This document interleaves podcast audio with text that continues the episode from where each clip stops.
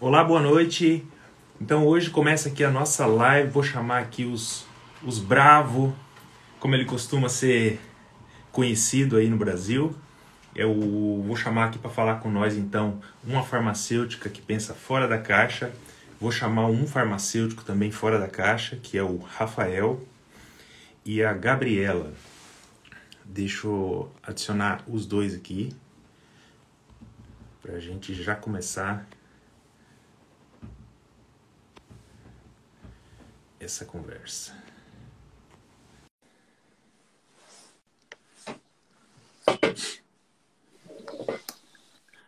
Olá, Rafael. Fala, mano. Beleza? Tudo bem? Boa noite. Boa noite, Tudo boa certo? noite. Bom, estamos aqui, vamos esperar o pessoal que está chegando aí. Então nós vamos aqui Com hoje. Hoje vai ser um dia muito especial. Eu acredito que hoje vai ser um marco para nossa. Esse projeto vai ser um projeto, muita gente curioso para saber o que que é esse projeto nosso. Esse projeto Com vai ser um projeto que vai mudar o perfil e a visão dos farmacêuticos no Brasil. Então nós estamos aqui hoje com a capacidade de falar sobre todos os assuntos. Então eu vou começar aqui já apresentando, sem muita delongas, vou começar apresentando aqui uma farmacêutica fora da curva. É, você está me ouvindo bem aí? Tá todo mundo me ouvindo bem aí? Sim, tá tranquilo Sim, aqui pra tá mim. tranquilo.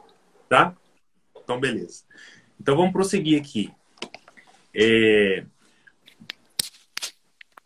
Não, eu não preciso de colocar o fone, não, né? Tá tudo tranquilo, não tá dando eco? Não. Tá tranquilo meu o som, galera? Meu assistente está falando aqui que precisa colocar Tá o. tranquilo? Tá falando som ali? Boa noite, tá ouvindo bem?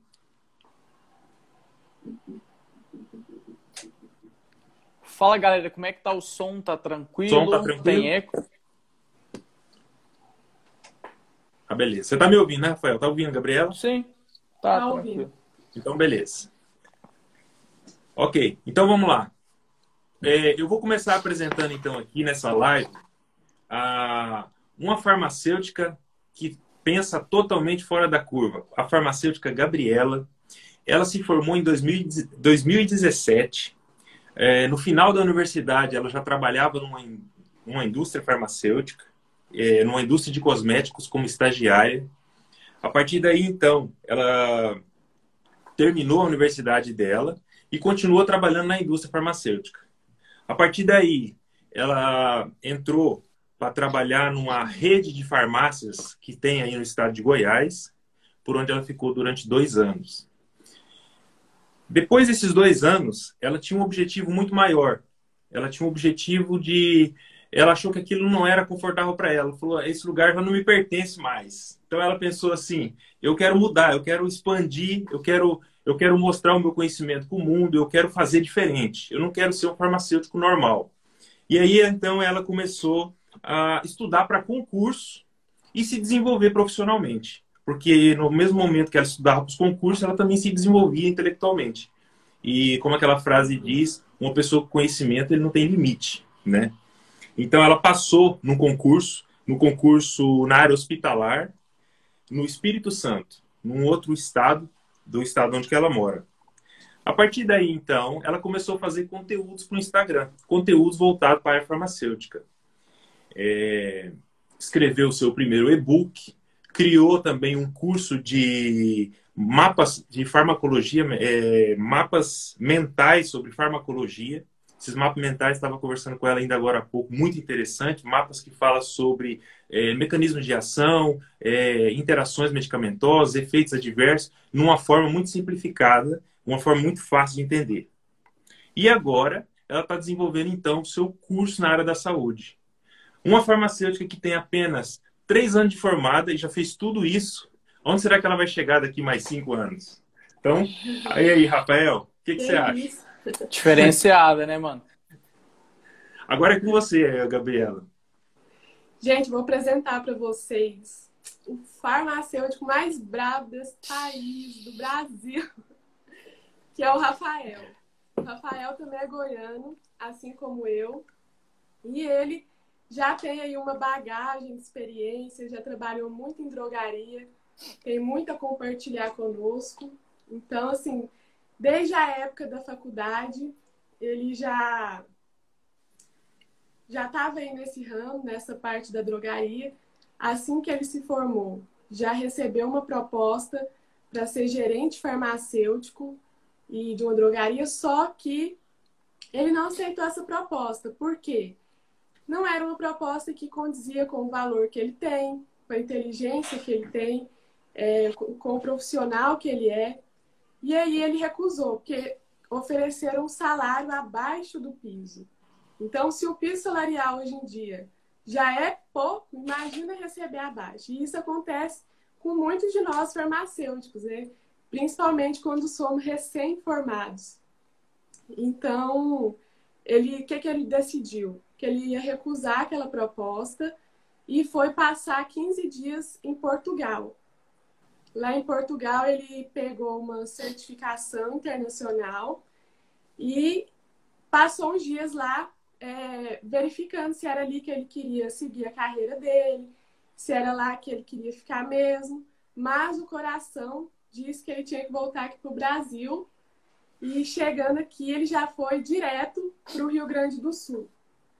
Lá no Rio Grande do Sul, o farmacêutico ele é mais é, bem visto, a gente tem mais oportunidades de emprego, tem uma quantidade maior de vagas, os salários são melhores, geralmente, então lá no Sul é melhor.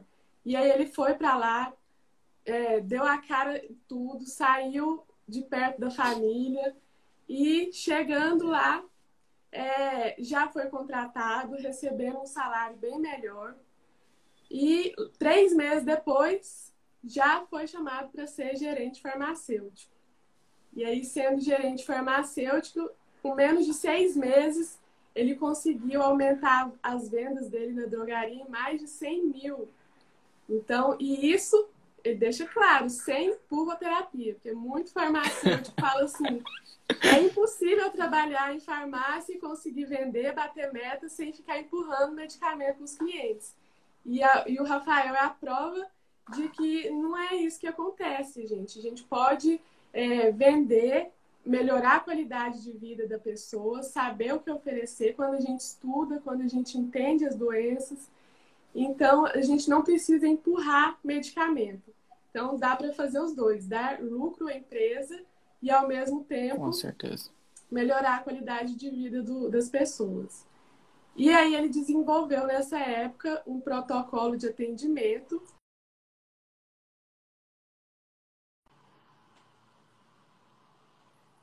que ele já tinha feito de tudo. Ele decidiu voltar aqui para Goiás. E aqui em Goiás é, ele tinha já um objetivo claro, que é o que ele sempre quis, que é de empreender. Então ele queria abrir já a primeira drogaria. Só que aí o que, que aconteceu? Já tinha um local, já tinha tudo, mas veio a pandemia. E nessa pandemia é, ele decidiu prorrogar a abertura dessa drogaria para não colocar ali em risco o projeto dele. Então, é, depois disso, é, ele decidiu então abrir o Instagram e aí começou a compartilhar conteúdo e foi então que ele teve a ideia de fazer o método OPN, que ele fez, inclusive, ele utilizando como base o protocolo que ele desenvolveu lá quando ele era gerente farmacêutico. E além de tudo isso, esse menino ainda faz duas pós-graduação. Ele faz pós-graduação na área de gestão farmacêutica e é, prescrição farmacêutica na parte de farmácia clínica. Então, é um menino muito esforçado, muito dedicado, que tem muito a compartilhar conosco. Esse é o Rafael. Oh, Uala! É... E aí, Oh, completa passou, passou um filme na minha cabeça, sabe? Acho que foi a primeira vez que falou assim, cara, o que, que você fez, né? Porque na maioria das vezes a gente te fala de nós mesmos, né? Isso daí eu achei muito interessante a gente já começar com essa troca. Eu falar de ti, tu falar de mim. Eu acho muito interessante. Cara, passou um filme assim, ó, na minha cabeça de tudo que eu fiz, né? E tem gente que pensa, nossa, esse guri então deve ter uns 40 anos. Eu só tenho 26 anos, né? Então, Então, assim, então quando a gente tá, é, quando a gente tá focado, quando a gente detalha realmente o que, que a gente quer, a gente corre atrás, a gente alcança. É uma coisa que eu sempre cobro dos meninos, né? Dos guri, dos brabos que eu brinco, né? Que é planejar a carreira, né? Se a gente planeja a carreira, a gente chega. Se tu não planeja a carreira, tu não chega, tu não tem um parâmetro para onde ir. Então vamos lá, não quero falar nada sobre mim, eu fico meio sem graça, eu gostaria de agradecer a Gabriela. Passou um filme aqui na minha cabeça agora, eu fiquei muito contente com a minha própria história, né? É até engraçado. Mas eu quero falar do Martins. O Martins é um cara extraordinário que eu conheci no Instagram. Quando as pessoas têm uma referência, quando eu vejo que eles têm algo a entregar, quando é que a gente está aqui hoje falando que é um farma fora da caixa, eu mudo a palavra para brabo. Então, brabo não de, de nervoso, né? Muita gente acha que brabo é de nervoso, não de força, é de talento. O cara é muito fera, é um cara assim, considero um irmãozão meu hoje. É, a gente compartilha muito ensinamento, ele me ensina muito. Mas quem que é o Martins, né? O Martins é brasileiro, para quem não sabe, o Martins é brasileiro. Formou lá no Mato Grosso do Sul, já passou por redes grandes no Mato Grosso do Sul, abriu a sua própria drogaria.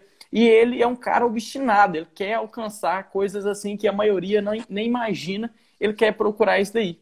E aí o cara foi para Portugal fazer um mestrado, algo assim que me admira muito sair do próprio país para conseguir aprender em outros locais. Tem ensinamento muito grande para trazer para nós sobre farmácia clínica. A gente tem que entender muito, muito sobre como a Europa trata o seu paciente, o seu cliente. Quando eu fui para lá, observei muito isso e foi até um dos pilares que me fez voltar.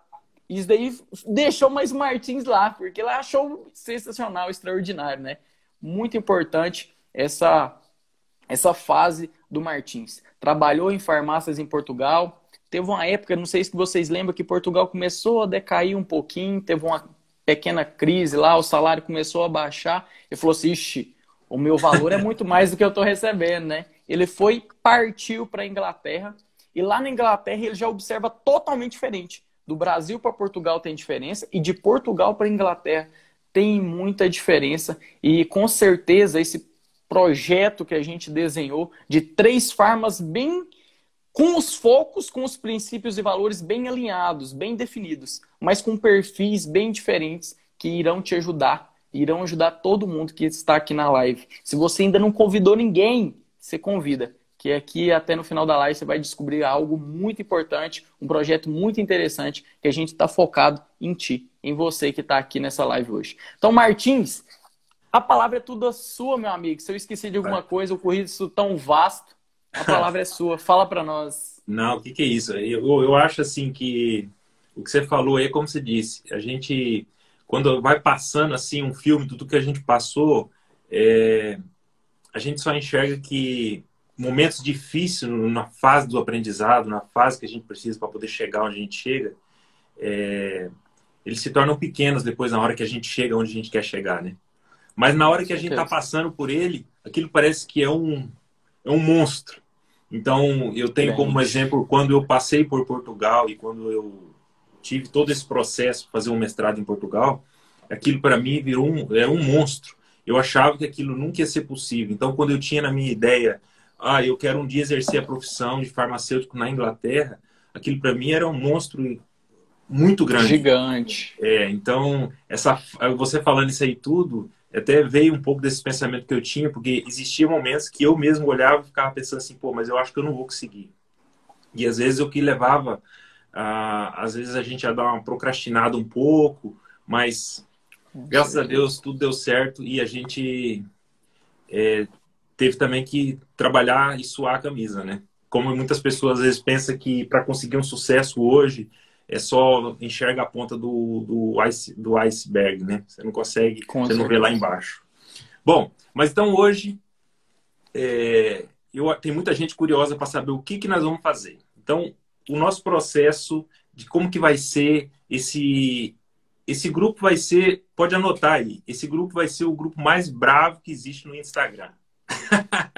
Isso aí. É Porque isso aí. nesse grupo, o que, que nós vamos fazer? Eu acho, Rafael, você é um cara muito é, é especial nesse momento, porque você, tá, você conversa com os bravos, né? Então você consegue amansar os bravos. Então, assim, a gente vai mostrar para eles, é, para os farmacêuticos, mesmo quem não são farmacêutico, que queira aprender mais sobre saúde, porque muita gente às vezes não é farmacêutico, quer saber mais, quer saber Com sobre o medicamento que ele toma, se faz mal, se não faz, por que, que não pode tomar um antibiótico, qual a interação que existe um antibiótico com, com um anticoncepcional. É, como a, a Gabriela estava falando para nós agora há pouco, a questão de tomar pílulas do dia seguinte, qual que é a consequência daquela para a saúde das pessoas. Então a gente vai. Esse, esse, esse Instagram vai ser para você que quer é, aumentar o seu conhecimento. Se você quer aumentar o seu conhecimento, esse Instagram é para você. Então eu vou deixar a Gabriela aqui para dar os, os passos do que, que vai ser então esse projeto. Então, pessoal, é, toda semana nós vamos abrir uma live aqui na quinta-feira, esse mesmo horário, sete e meia. E nós vamos deixar é, aberto a vocês escolherem um tema na área da saúde que vocês queiram muito, ter, que tenham interesse em aprender mais, em aprofundar o conhecimento. E aí, é, toda semana vocês vão dar sugestões de temas e eu e os meninos vamos escolher um tema toda semana para vir aqui conversar com vocês sobre aquilo. Então, por exemplo, uma semana pode ser sobre interação medicamentosa, outra semana sobre suplementação, aquilo que vocês tiverem interesse. Então, nós vamos estar aqui para aprofundar o conhecimento de vocês. É como a Gabriela, complementando o que a Gabriela falou, quem manda aqui são vocês. O que, que vocês procuram saber, a gente vai entregar aqui toda quinta-feira, às 19h30, no horário da Inglaterra. É que horas, Martins? É 20 e 30 aqui. Então, às 20, 20 e 30, não é 22 e 30? 22 e 30, é. 22, 22 e 30. Então, é. é isso aí. Eu queria pedir um favor para vocês. Além de escolher o tema, eu gostaria que vocês definissem um nome Vai ser tipo um programa que todas as sete e meia, toda quinta-feira às sete e meia, a gente vai ter um bate-papo aqui com um tema sugerido por vocês. E após essa live de introdução, de inauguração sobre esse programa, sobre esse projeto que a gente tem, a gente quer que vocês também decidam qual vai ser o nome desse programa de quinta-feira às 19h30. Fechou? Nesse programa, e nesse programa, Rafael, só para deixar bem claro, esse programa não vai ser só para farmacêutico. Esse programa vai ser uma visão clínica, uma visão farmacêutica sobre é, uma visão sobre a saúde. Até porque temos aqui a Gabriela que já tem, que já lançou e-book em parte. E seu e-book é sobre suplementação. É, suplementação. Então, por exemplo, muitos farmacêuticos têm interesse em saber sobre suplementação. É, quer saber sobre interações medicamentosas, a visão clínica de um farmacêutico na Europa. O Rafael tem experiência, já fez um curso em Portugal, eu já estudei lá, estou aqui na Inglaterra. Então, a visão clínica de um farmacêutico aqui é diferente de uma visão clínica do farmacêutico do Brasil. Por que, que os farmacêuticos falam que, então, está é... Tá tão difícil hoje de conseguir atingir os objetivos? Então, nós vamos mostrar que, se tiver conhecimento, ele chega onde ele quiser. Com certeza. E aí, como que a gente vai fazer isso? Nós vamos abrir caixinhas de perguntas lá nos stores e é lá que vocês vão deixar as, suge as sugestões de vocês. E aí a gente vai fazer uma enquete depois com as três melhores ou as quatro melhores para vocês votarem um tema bacana. Show, show. Muito aí o Rafa já está falando aqui, ó, suplementação e seus benefícios.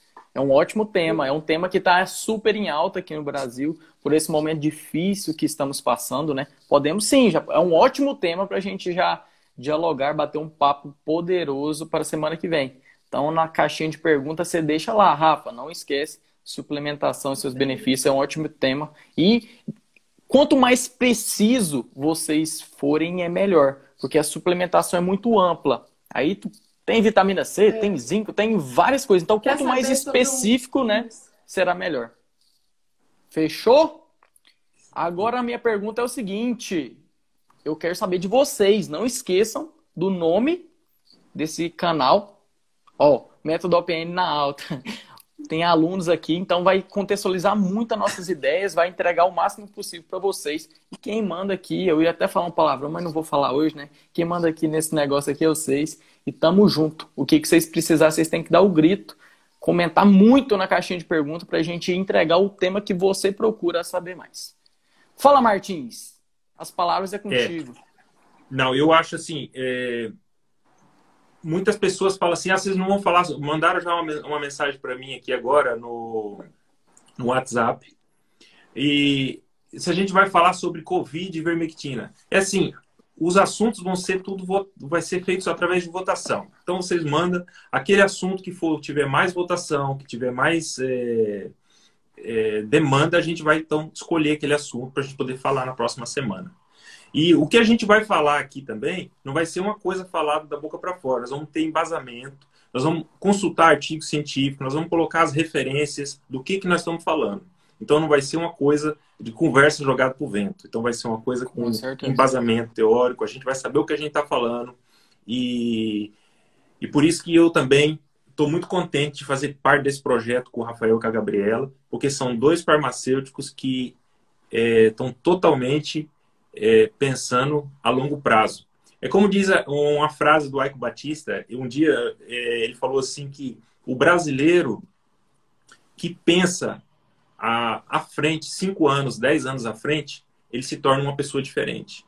E a maioria das pessoas não gosta de pensar cinco anos, a dez anos ou a 20 anos para frente. Então ele não, pro, não programa a sua vida para amanhã. Então o que nós estamos fazendo aqui é facilitando a sua vida. Nós vamos aumentar o seu conhecimento, aumentar o seu poder de debate. Dentro do balcão da farmácia, se você é farmacêutico, vai atender um paciente, vai ligar para um médico, vai debater com outro farmacêutico, você vai ter, só com essas lives semanais aqui, você vai ter é, capacidade de discutir assuntos básicos de uma forma bem mais facilitada. Martins, gostei demais dessa citação que tu falou, hein? Porque, como eu já disse, são três perfis muito diferentes, de nicho diferente, né? Então vai ter muito a agregar a um tema específico. Você pensa, nossa, eu só tenho essa visão, mas não, aqui vai ser três visões distintas. Isso daí vai contribuir muito por essa questão do debate, né? Do, do embate que tu tem ali num balcão de uma drogaria, e não somente sobre isso, na sua vida em si, né, mano? Eu quero trazer aqui que a gente pode falar de outros temas como liderança, empreendedorismo. Vamos deixar nas mãos de vocês o que, que vocês querem que a gente aprofunda, que a gente contextualize vocês que mandam aqui. Fechou? Fechou. Sim, também estou muito satisfeita de estar fazendo parte desse projeto com vocês dois, porque são pessoas também muito responsáveis com o que falam, com o que estudam. E sei que vai ser, vai agregar muito na vida de todo mundo que está aqui e mais pessoas é, vão ser beneficiadas com conhecimento. Então é isso que importa. Então vamos lá, vai ser muito bom. É isso mesmo. Marquinhos, já, já, já, já pego Você os alunos. Desculpa aí, desculpa aí. Os alunos do, do Rafa, as seguidoras da, da Gabriela, já anota lá na agenda, já coloca assim, ó, dia de aprender mais. E já anota, porque ó, existe uma técnica que é infalível. Se você anota o que você tem que fazer, você não esquece. Então já põe lá a sua agenda. Se você não tem agenda, a primeira lição já da live vai ser essa: compra uma agenda. Apesar que hoje o telefone a gente consegue anotar tudo, mas pega uma agenda, um papel, uma caneta escreve lá. Quinta-feira, às sete e meia, eu não posso perder. É, vai ser, não vai ser, não vai ser lives muito comprida, vai ser lives de no máximo uma hora de duração, mas que vai dar um conteúdo que vai ser show de bola. Mano, eu acho que tu definiu uma coisa muito importante que eu gostaria que todo mundo entendesse, e uma coisa que eu contextualizo e sempre falo, que farmacêuticos, lógico que a gente tem aqui vários profissionais da área da saúde, onde que farmacêuticos não tem que achar nada. Então, tudo que a gente vai entregar aqui, tudo é com evidências científicas, sem defender ponto algum. Que a ciência, a gente vai caminhar em cima dela para falar sobre os temas que vocês querem saber. Fechou? É isso aí, mano. Minha palavra só queria agradecer, porque tem duas pessoas muito importantes, fera demais. Eu costumo falar que é os brabos. Vocês vão aprender muito com eles. Então, muita atenção, o Rafa que está aqui, que é meu aluno, a galera que está aqui do meu Instagram, já segue eles, porque vocês vão aprender muito, mas muito com eles. Ó, oh, porque a escala do gerente sempre tem mais folga do que os do farmacêutico. Ixi, acho que isso daí não, hein, mano? Na rede onde eu trabalhava não funcionava assim, era igual. Então é uma coisa que a gente estava conversando antes, né? Com o Martins acho que iniciou a live. Se tu tá ali no meio, não é o meio que tu que acha que seu valor é reconhecido, vaza. Procura que tu vai encontrar. E a Gabriela falou uma coisa muito boa, teu estado tá carente de farma e essa questão de escala de farma e gerente não é bem assim lá não, que é o Rio Grande do Sul. Qualquer coisa você pode mandar um direct que nós vamos conversar e debater sobre isso aí. Eu posso te ajudar nisso. Gostei, eu já liberaram pergunta. Tem que botar fogo no parquinho, como eu costumo brincar, né? É. Tem que esquentar a live. Live morna é horrível. Tem que fazer pergunta, tem que debater. Não gostou do que falou, fala, mete o pau e a gente vai conversando sobre isso. Que é muito importante cada um ter um ponto, né? Cada um enxerga de uma maneira. É assim que a gente vai aprendendo. Se todo mundo pensa igual, vai ter graça e não vai aprender o quê? Por isso mesmo, né, que é dois perfis diferentes. Eu Hoje acho... o Farma é gerente de loja, além do seu papel de Farma. É isso aí. Larissa, você falou tudo, né? Desculpa eu tomar aí esse daí, o tema, mas é, hoje em dia a tendência das grandes redes é isso. Colocar o Farma como gerente. E lógico que não é porque eles estão fazendo carinho em vocês que eles gostam de vocês, né? Não posso ser hipócrita e defender isso, onde quer que eles economizam, né? Tu colocar um gerente, um farma, o custo aumenta. Colocar um farma como gerente, o custo diminui. E é uma Mas, ótima posição, né? Ô, Rafa, a questão de ser gerente farmacêutico aí no Brasil, aqui também na Inglaterra também é a mesma coisa. Aqui existem grandes redes de farmácia, como a Boots, a Lloyds, e essas redes de farmácia, elas colocam também os farmacêuticos como gerente. Mas isso aí não é só pela questão de economizar. Você sabe por quê? O farmacêutico gerente, ele consegue ter uma noção mais é, ampliada de aonde que ele vai comprar os medicamentos, se aquele medicamento tem uma saída maior, ele consegue ele consegue ter um, uma visão mais ampla do que se ele não fosse um profissional que conhecesse um medicamento. Então, às vezes, acaba facilitando na parte da gerência também. Entendeu? Com Porque a, gente, a gerência de uma farmácia não é a gerência, às vezes, de, um, de, uma, de uma sorveteria. É diferente. Você está lidando com a saúde das pessoas. Então, para ele gerenciar esse processo, ele tem que ter. É, se ele tiver um conhecimento, é muito mais fácil a gerenciar. E se ele tiver um conhecimento e for um farmacêutico arrojado, que tem noções básicas de administração, ele consegue fazer aquela farmácia mudar para outro patamar. Como você lá no Rio Grande do Sul. Você foi para lá e a farmácia aumentar a venda em 100 mil. Então, isso acontece por quê? Porque o farmacêutico consegue a, acoplar as duas coisas. Isso facilita. E os empresários já perceberam isso. E não foi só Com no certeza. Brasil é no mundo inteiro. Aqui é assim, na, na França é assim, na Alemanha é assim. Então, o farmacêutico gerente, isso é uma coisa muito bem vista. E, e até complementando, é, o farmacêutico, antes mesmo dele ter esse cargo de gerente farmacêutico, ele já tem um papel de gestor, né? Porque o, tudo que acontece dentro da drogaria é de responsabilidade dele. Então, ele tem que comandar as pessoas ali. Então, esse papel de liderança é importante. Uhum. Tu falou tudo. Importantíssimo que é uma coisa, mano, tipo assim, acho que não é o tema da live, mas é uma coisa que eu bato muito, muito, muito mesmo, é que farma tem que atualizar não somente um pilar. Eu vejo muito colega só focando em medicamento. Já, já traz o que o Martins falou. Tem que aprofundar em pilares de liderança, em pilares de gestão, em pilares legislativos. A maioria dos farma assume a farmácia e não entende muito de leis. E é muito perigoso isso. Eu sei, eu costumo falar, né? Eu brinco, né? Eu sei que vocês não são advogados, que vocês não tem que ler aquele tanto. Mas as principais, as principais vocês têm que saber de cor e salteado, como a gente brinca aqui em Goiás, né? Martins, vai tá duro, hein? Então as perguntas aqui brabo, ó.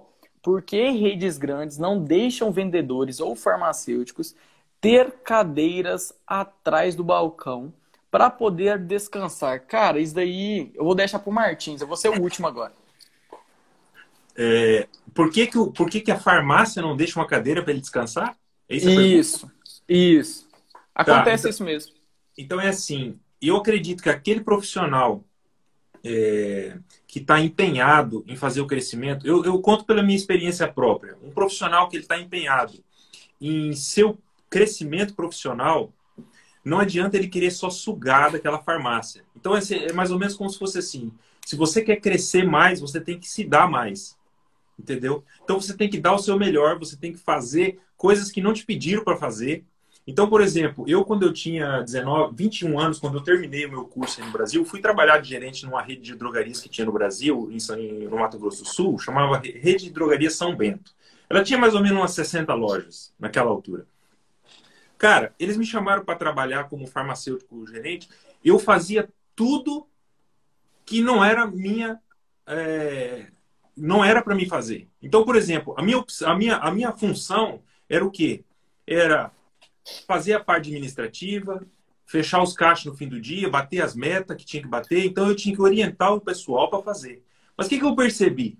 Eu percebi que se eu ficar só orientando, a farmácia não ia para frente. Então, o que, que eu fazia? Eu pegava e punha a mão na massa. Eu atendia o telefone. Se, se, se a menina que fazia a limpeza não vinha para fazer a limpeza, eu não fazia isso todo dia. Mas, por exemplo, a menina não está aqui hoje. Eu lá pegava o pano, o, a vassoura, o rodo, eu limpava ali no fundo, porque eles te seguem. O exemplo que você está fazendo, os outros funcionários, pô, se o cara é o gerente, ele está fazendo essa atividade, não que eu estou fazendo aquilo porque é obrigado eu fazer, mas numa eventualidade, numa necessidade, o farmacêutico, o gestor que está querendo crescer profissionalmente, ele tem que fazer tudo. E a partir dali, ele vai começar a ter muitas experiências de ver as pessoas seguindo ele. Então, por exemplo, eu atendia no balcão, eu dava uma indicação, eu via que os, os técnicos, os, os, os balconistas que estavam ali, eles seguiam o que eu fazia. Então, na hora que eu estava fazendo um atendimento, eles ficavam me observando. Então, um farmacêutico hoje que saiu da universidade, ele é, ele é visto na hora que ele entra dentro de uma, de uma, farmácia. Ele chegou, ele começou a falar o conhecimento dele, atendeu o telefone com simpatia, fez o trabalho dele bem feito, ajudou, porque não adianta só mandar, é muito fácil é sentar e mandar.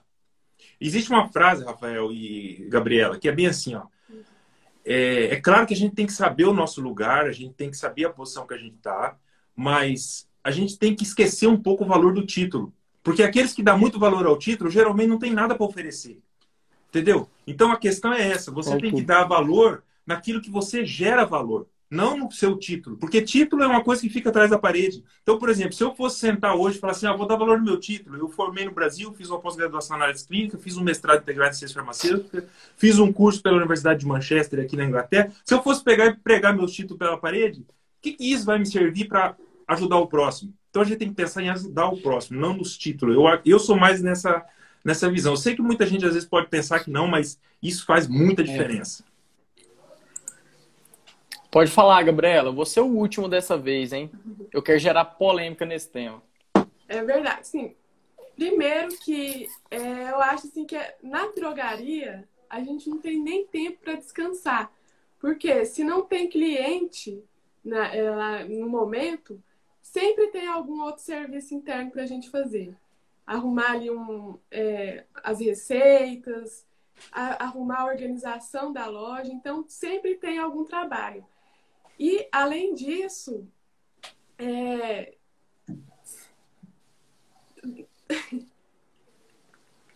Além disso, se você ficar ali sentado atrás do balcão, qual que é a impressão que você passa para o cliente que chega ali? A pessoa chega lá Isso. e estiver sentado, dá, dá a impressão de que você está desleixado ali, que você não está afim de atender, que você está com preguiça. Então, não é bom visualmente e também para você, você tem que mostrar serviço. Se não tem cliente, não é que então significa que você tem que sentar e descansar. Não. Ah, sempre tem alguma coisa que você pode fazer. Então é, é isso. Muito Roubou top, minhas é palavras. Roubou minhas palavras. Não dá nem para me pôr fogo no parquinho. Ô, mano, com todo respeito, viu? É... Deixa eu falar com todo respeito, porque às vezes eu sou meio brabo nessa resposta, mas vamos devagar. É... Sobre sentar, mano, é... existe uma coisa que eu ensino lá no método que é linguagem não verbal. Na maioria das vezes a gente até comunica bem aqui, ó, na língua aqui. Agora, sua linguagem não verbal influencia muito no seu atendimento. E quando tu contextualiza isso, quando a gente comenta sobre um tema como esse, é só a gente fazer uma ligação rápida. Imagina você no lugar do cliente e tu chega e tu tá lá sentado assim, ó, escancarado. A gente bate numa tecla que é um ponto assim que é bem igual entre nós três, que a gente quer valorizar muito o nosso paciente. Eu costumo até falar que existe uma briga entre, ah, não pode falar cliente, não pode falar paciente. Fica essa intriguinha boba que eu acho boba e contextualiza com a pessoa que você mais ama. Coloca a pessoa que você mais ama, ela está entrando na drogaria. Você vai continuar sentado? Isso daí demonstra que você não está querendo ela lá. Então toma muito cuidado com a sua linguagem não verbal, que a maioria deixa ela de lado e ela influencia muito no seu atendimento. Fechou? Mas, ô, ô Rafa, eu vou, vou, fazer um parênteses nessa frase que você falou. Eu, li, eu, tava, eu tô lendo aquele livro que chama Neurolinguistic Program. É um livro excepcional, cara. E ele fala o seguinte, ó. eu tenho até ele aqui. Ele fala que a linguagem corporal é responsável por 55% da sua comunicação, o tom da voz é responsável por 38% da sua comunicação e as palavras que você vai dizer é responsável só por 7% Isso. da sua comunicação. Então, Exatamente. quer dizer, se o farmacêutico, se, se, o cara é um farmacêutico, ele formou, e ele está dentro uma farmácia hoje no Brasil, sentado, e ele não tem uma, uma ação proativa, qual que é o futuro dele? Responde aí, Rafael. Não vou responder, não. não, mano, eu, eu tô brincando, né? É, sobre não responder. Eu acho que a gente tem que entregar, vai muito no que tu disse anteriormente, a gente tem que entregar mais que os títulos que a gente tem, a gente tem que entregar mais do que a gente pode entregar. A gente tem que focar muito. E acho que é uma das vertentes que eu mais aprendi em Portugal, e acho que foi um dos motivos que falei assim, cara, eu tenho que voltar pro Brasil. Eu tenho que voltar pro Brasil para mim fazer alguma coisa diferente. Foi nisso. Focar muito no paciente, entregar a melhor, cara, a melhor experiência que ele pode imaginar. Ele ser abraçado, sabe? porque não vamos entrar em questões assim mais sérias, mas a gente pode observar que o SUS é um, um baita programa, só que é, em prestação, em empatia, em colocar-se no lugar do outro, não funciona 100%. E o cara vai pegar um remedinho, ele vai para onde? Não é lá para a drogaria? Então por que classe ele? A gente não, não acolhe ele. Porque, cara, a gente é, é só colocar no lugar do outro, sabe? Quando tu entra numa farmácia com a dor no ouvido, tu não quer escutar nada tem um atendente tá gritando lá, que tá discutindo com o outro. Então, tipo assim, é essas coisas, essas vertentes que eu tento sempre pontuar que a gente precisa melhorar. Existe uma tecla que a gente bate sempre, que é nessa questão de reconhecimento aqui, Martins. Uhum. Eu percebo que aí na Europa, esse reconhecimento é lá em cima, né? E uhum. nós aqui, não é que a gente nunca vai ser reconhecido, a gente está numa escada de crescimento onde o reconhecimento está chegando, entendeu? E esse reconhecimento começa muito de nós como que a gente se enxerga como profissional e o que, que a gente está fazendo perante a nossa sociedade.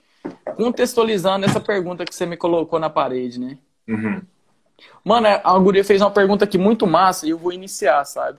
Sim. Por que a farmácia clínica? Muito importante, né? Que tem três farmas que entende um pouquinho, né? De farmácia clínica. Deixa eu só engatar o Parece... carregador aqui. Pode falar aí. Vou só engatar o Tranquilo. Carregador parece ser uma realidade tão distante, sendo que sua importância é tão gigante. Jéssica, esse cenário está mudando, viu? Ontem mesmo, eu não sei se tu me segue, é, eu falei do seu Pedro Abrair, não sei se vocês conhecem, é o proprietário da São João, bateu 800 farmácias no Brasil e 500 delas têm um serviço farmacêutico lá dentro. Então, essa prestação de serviço, de atenção, está mudando e é uma vertente muito forte. O que tu disse esse cenário é que como é uma empresa, empresa tem que dar lucro.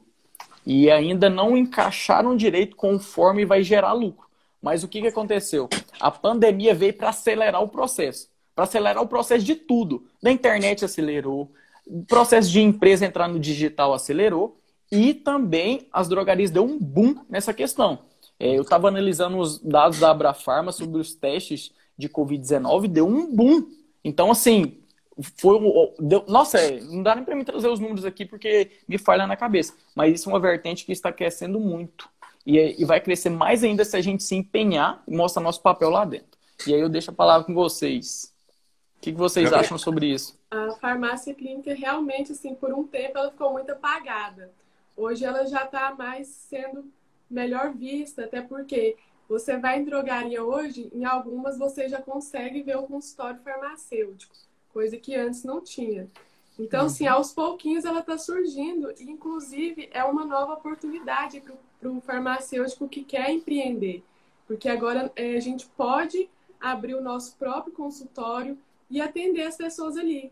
E o que eu vejo é que falta né, a divulgação desse serviço vindo de nós farmacêuticos mesmo, porque às vezes a gente deixa isso oculto e as pessoas não sabem que o farmacêutico pode realizar esse serviço, que ele pode atender um consultório, qual que é a diferença, o que, que o, farmacêutico faz de diferente em um consultório em relação ao médico, né? Porque eles, uai, qual que é a diferença? Por que, que eu vou me consultar com o farmacêutico? Então, eu acho que falta informação para a sociedade. E, é, e é, isso tem que vir de nós. Então, assim, eu acho que está é, aumentando muito, tem cada vez mais farmacêuticos abrindo seu próprio consultório e eu acho que esse cenário vai mudar em breve. É. Essa questão, por exemplo, do farmacêutico ter o seu próprio consultório, na realidade, isso na prática hoje, existe já uma pesquisa aí no Brasil que mais de 68% das pessoas, o primeiro contato dela já é dentro de uma farmácia.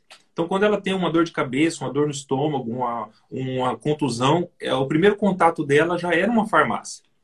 Então, o consultório farmacêutico é mesmo já para profissionalizar, deixar isso de uma forma mais profissionalizante, né? Para quando ela chegar numa farmácia, ela ter com quem ela falar e aquela pessoa que ela vai conversar realmente entende sobre o processo dela. Então, por exemplo, antigamente, na, sei lá, 30 anos, 40 anos atrás, quando a pessoa chegava no, no, no, no balcão de uma farmácia, ela, ela deparava ali com o vendedor do medicamento, que às vezes é aquele vendedor que não tinha um conhecimento, ele aprendeu na prática, vendo um farmacêutico, e às vezes ele não tinha o conhecimento técnico, teórico, ele não sabia a parte das interações, a parte qual que era o mecanismo de ação do medicamento, o tempo de excreção, é, o que, que aquele medicamento poderia causar. Por exemplo, a pessoa fala, pô, eu não tomo nenhum outro tipo de medicamento. Mas às vezes ele toma um chá de alguma planta que interage com o antidepressivo. Então são coisas que um farmacêutico vai ter em mente e vai ter o cuidado de poder abordar todas essas questões. E se tiver só, às vezes, uma pessoa que não tem o, o respaldo intelectual, aquela coisa da, do knowledge, né, que eles falam aqui no, no Reino Unido, que é o conhecimento, o que, que vai acontecer? Ele, ele vai atender só para vender, só para ganhar uma comissão, ou vender, ou pra... mas ele não vai satisfazer aquele cliente. Aquilo, às vezes, olhando a curto prazo, aquilo é bom, porque ele fez uma venda, ele aumentou o ticket da farmácia, mas a longo prazo aquilo é ruim, porque aquele paciente não volta mais. Né? Então, se ele fizer um trabalho bem feito, a pessoa fala, cara, isso aí, ó, Rafael, você ou Gabriela, eu tenho certeza que vocês, quando trabalhavam em farmácia, pessoas voltavam e queriam ser atendidas por vocês. Por que, que isso acontece? Isso acontece porque você fez um tratamento diferenciado, você mostrou para ele o que, que ele fazia de errado. Aqui no Reino Unido existe um negócio que chama é, MUR, que é Medicine Use Review. Então, quando o paciente chega na farmácia, a gente, o governo paga aqui. Aí no Brasil ainda não é pago ainda, mas o processo pode ser feito exatamente igual. O paciente chega, você pergunta o que, que você toma, quais os medicamentos que você já usou, quais são as interações que você acha que você tem.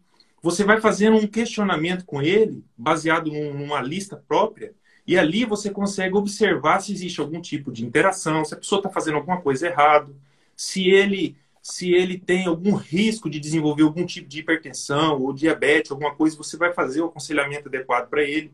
Então, eu acredito que aí no Brasil só depende dos farmacêuticos. E nós, esse é o grande objetivo nosso. Nós vamos mudar, nem que nós fizemos, tá fazendo um trabalho é, de formiguinha, mas nós vamos mudar a mentalidade dos farmacêuticos. E para aumentar o conhecimento, de lambuja a gente vai dar conhecimento aqui também.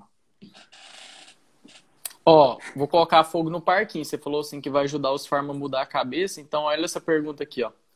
Trabalhei em uma drogaria que eu era responsável por uma prateleira. No caso de repor e limpar. Final do dia a gente fica toda suja para atender cliente no balcão. Nunca concordei. O que vocês acham? Sobre limpeza da, da farmácia em si. O que, que tu acha de forma limpar a farmácia. A questão de que eu percebi é questão de espanar os medicamentos lá e não limpar o chão. Tu meio que comentou sobre isso já, mas contextualiza sobre isso. Qual é a tua opinião? Eu acho assim, eu acho que a farmácia, é, a, toda farmácia, toda grande empresa, ela vai ter sempre a equipe da limpeza, né? Eu acredito que isso não pode ser uma coisa que o farmacêutico tem que fazer por obrigação. Eu dei aquele exemplo porque isso aconteceu comigo, mas aquilo foi uma eventualidade para mostrar que a gente está disposto a fazer qualquer coisa. Mas não que vai colocar isso como uma regra. Porque, por exemplo, você é um farmacêutico, você não está lá para limpar as prateleiras. Você está lá para. Porque, assim, se um paciente chega dentro da farmácia e o vendedor que não tem o conhecimento que você tem vai atender enquanto você está limpando, não faz sentido nenhum. O seu objetivo dentro da farmácia é atender, mostrar seu conhecimento, é aumentar é, a qualidade de vida e de saúde das pessoas. Isso é o conhecimento, isso é o que um farmacêutico tem que fazer. Mas numa eventualidade, não tem nenhum paciente, não tem nenhum cliente na farmácia, a menina da limpeza não foi naquele dia, a, farmácia está com, com baixo quadro de funcionário. Numa eventualidade, eu acho que isso aí não é uma coisa para o farmacêutico criar um grande tumulto. Não acho. Mas não pode inverter os papéis. Entendeu? Não pode inverter. Se você for contratado para uma farmácia e o cara falar, não, todos os dias você vai ter que fazer isso, fala, não. Então, o meu trabalho não é esse. Eu vim aqui para transmitir aquilo que eu aprendi na universidade. Eu não vim aqui para poder fazer limpeza. Então, é assim, mais ou menos nesse sentido. Agora, aquele farmacêutico que fala assim, opa, numa eventualidade, precisou de você fazer isso ou aquilo, e o cara esconjura, já trabalha ali aí talvez aí nesse sentido que eu quis dizer. Eu não quis dizer para farmacêutico sair limpando prateleira, não. Porque isso aí é até injustiça. Porque o que, que vai acontecer se um farmacêutico ficar limpando prateleira e o, o moto entregador ficar entendendo lá no balcão? Isso vai inverter os valores. Vai fazer igual a frase que tinha lá no meu, no meu estado, que aí o poste mija no cachorro, né? Vai, Gabriela, agora é tua vez. Eu, eu vou falar a experiência que eu tive quando eu trabalhava em drogaria. Porque, assim, eu trabalhei em uma rede grande aqui de Goiás. E o que que acontece? Mesmo sendo uma rede grande, realmente lá não tinha um, pessoas específicas para limpeza. E esse serviço era dividido em, entre os funcionários. E era todo mundo, independente se era o pessoal, eh, se era o gerente, se era farmacêutico, se era quem estava no caixa, todo mundo tinha uma responsabilidade na limpeza da loja porque não tinha uma pessoa específica para isso. Mas o que que acontece? É, essa limpeza geralmente era coisa simples, assim, na, na rotina era uma espanadinha, tampar os buracos. Não era nada que ocupasse muito do nosso tempo, até porque o farmacêutico tem muito serviço para fazer lá. Mas uma vez no mês a gente tinha que dar uma faxina assim mais é, detalhada, uma, uma faxina mais pesada. E limpar as prateleiras mesmo, tirar todos os produtos que estavam próximos do vencimento. Então, o dia, é, quando tinha que fazer essa limpeza mais profunda, mais detalhada, o que, é que eu fazia? Eu chegava mais cedo. Eu, eu ia num horário que não era do meu trabalho. Assim, não era minha obrigação fazer isso, mas se eu fosse deixar para fazer isso na hora que eu estivesse trabalhando, não, ia ter como. Então, eu chegava mais cedo, mesmo que eu não estava ganhando nada por aquilo, até porque muitas vezes você vai ter que fazer coisa que não é da sua obrigação, coisa que não é do seu papel, se você quiser ser reconhecido lá dentro. Então, eu chegava mais cedo, limpava e depois ia para o meu horário de trabalho e aí eu não tinha que fazer essa parte. É mais ou menos isso. Pois é. Minha, minha opinião vai ser brava, velho. Ó, confesso, vamos, vamos, deixa ela, ela vai falar de novo para mim contextualizar mais ainda minha resposta. Confesso que eu pagava uma colega balconista mensalmente para fazer essa parte para mim e de quebra quando a gerente não estava, porque realmente demandava tempo entre limpar e tirar PV. É, mano, a parada é o seguinte. oh, isso daí vai, vai gerar polêmica, né? Eu não gosto de polêmica, mas vamos lá. Parada é o seguinte. É, isso daí é para sua vida, viu, Grazela? Eu acho que para contextualizar muito o que tu disse é, e que o Martins falou agora há pouco, tem que tomar cuidado com questão de título. Eu não vou falar sobre título, porque ele falou tudo que eu penso.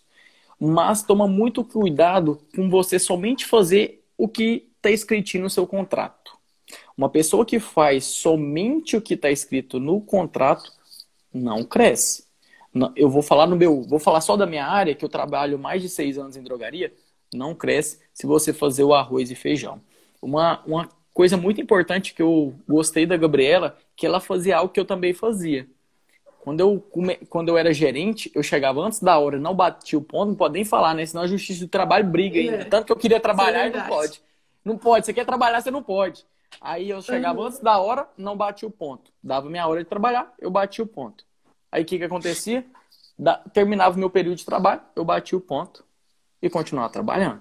Então, assim, para contextualizar essa visão, eu acho que a minha mão não vai cair se eu limpar minha prateleira uma vez no mês, conforme a maioria das drogarias. Entendeu? Eu também trabalhava numa rede grande lá do Rio Grande do Sul, acho que por volta de 150 farmácias, e não me doía eu não me sentia diminuído em hipótese alguma de limpar uma prateleira.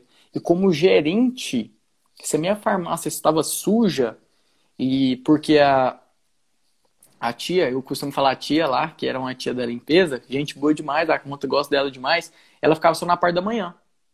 E aí geralmente chovia na parte da tarde, o que acontecia? A farmácia ficava toda suja. E você, como um farma que quer entregar a melhor e maior experiência possível para o seu cliente, para o seu paciente, eu, em hipótese alguma, ia deixar minha farmácia suja. Pegava o rodinho, limpava sem maior problema. Eu não, eu não quero gerar polêmica num tema que é muito simples de resolver. E tu mesmo já resolveu. É um tema onde que tu mesmo já resolveu. Tu pagava uma guria. Então, assim, eu não vejo é, como não vai dar nem para gerar polêmica sobre isso, não, porque eu acho que a visão é essa, que cada um sabe o que tu pode fazer para agregar no negócio, independente se é drogaria, se é outro ambiente. Mas eu não me sinto diminuído, e isso é muito importante, que aí vem nessa questão que o Martins falou novamente sobre título, de limpar uma coisa esporadicamente, uma vez, é, uma vez no mês. E um cara falou uma coisa muito interessante, acho que eu me perdi, que ele falou assim, farmacêutico é pau para toda obra. Cara, literalmente a gente contribui em vários segmentos e graças a Deus, né? Graças a Deus, graças a Deus, como gestor, como parte administrativa. Nossa, se eu conta, oh, é até engraçado, né? Mas se eu falasse o que eu fazia dentro de uma drogaria em questão de limpar uma prateleira, o povo vai falar aqui que eu sou louco, então. Então, assim, eu acho que a gente não precisa criar polêmica num assunto simples. Tu mesmo já resolveu o problema. Vamos para a próxima. Vamos para a próxima que eu não vou. Vamos ver o que ela falou mais. Eu gostei desse tema. Sabe o que, que é? Eu gosto de tema onde que cada um tem um modo de pensar, entendeu? O Martins defendeu o lado dele e eu concordo com ele. Você também formar como farma e ficar o dia inteiro limpando, eu também acho errado, né? Eu também acho errado. Eu acho que isso não é certo. Agora, uma vez no mês, como eu observo que é na maioria das vezes, a minha era assim, da Gabriela era assim, eu acho que não, eu não vejo problema, né? A gente realmente é, faz de tudo numa farmácia, concordo com a sua fala, só não concordava na limpeza porque era no estado do Pará e era poeira demais, mas entendi o contexto. Aí, o que, que você vai fazer? Ó? Você vai chegar lá no, no proprietário e falar assim, ó, você tem que instalar uma cortina de ar na porta da farmácia. Porque se ele instalar uma cortina de ar, vai entrar menos poeira. E aí você já pode instalar um drive na cabeça dele. Eu gosto muito de falar que é instalar, tirar drive modelar os drive, onde que um atendimento de uma pessoa suja, qual aspecto o cliente vai enxergar a farmácia? O atendente está tudo sujo. Então, se ele instalar uma cortina de ar lá, pode ter certeza que essa poeirinha vai diminuir. Então vamos para a próxima, vamos para a próxima. Eu gostei dessas perguntas, hein, mano? Essa parte, se essa for... parte do, do Rafa, essa parte do sujo é muito importante, porque assim, se a, farmácia, se a farmácia é muito suja, realmente aí não faz sentido, porque como não, que um, a primeira coisa de um farmacêutico é a apresentação. Então você tem que estar bem apresentado, porque não é só o conhecimento, ele tem que estar bem apresentado, ele tem que estar, ele tem que estar a imagem dele vale muito dentro de uma farmácia. O, o, cara tem que, o cara tem que entrar dentro de uma farmácia e já saber quem é o farmacêutico ali. Hum. É? Mano, olha aqui, ó. ó vou, vou, é nessa linha. Essa colocação aqui eu também gostei muito. Farmacêutico é um faz tudo dentro de uma farmácia, vírgula, menos farmacêutico na maioria das vezes. Comece por você. Ou você quer que eu comece? Não, pode começar. Posso começar? Ó, oh, tem uma guria aqui que falou uma coisa muito interessante. Eu já pintei as paredes, já, já limpava ar-condicionado, trocava lâmpada. Você tá é louco, isso é o Severino tá da Praça né? Nossa. Severino lá do Zorra Total, né? Que é aquele quebra galho. Mas aí, ó, é uma guria que trabalha comigo, ó. Pode mandar um direct aí que eu vou analisar seu currículo, você vai trabalhar comigo. ó, gostei muito dessa colocação aqui. Ah, velho, eu perdi. Mas sobre a questão de que a o gente farmacêutico faz, tudo menos farmacêutica, né? Isso, é literalmente essa frase mesmo que a gente escuta. Mano, eu acho que eh, sobre essa questão é simples, mano. É muito simples, e você falou durante a live já. Se o farmacêutico não mostrar quem que ele é, você nunca vai farmaceuticar. Você tem que mostrar para que, que você está ali.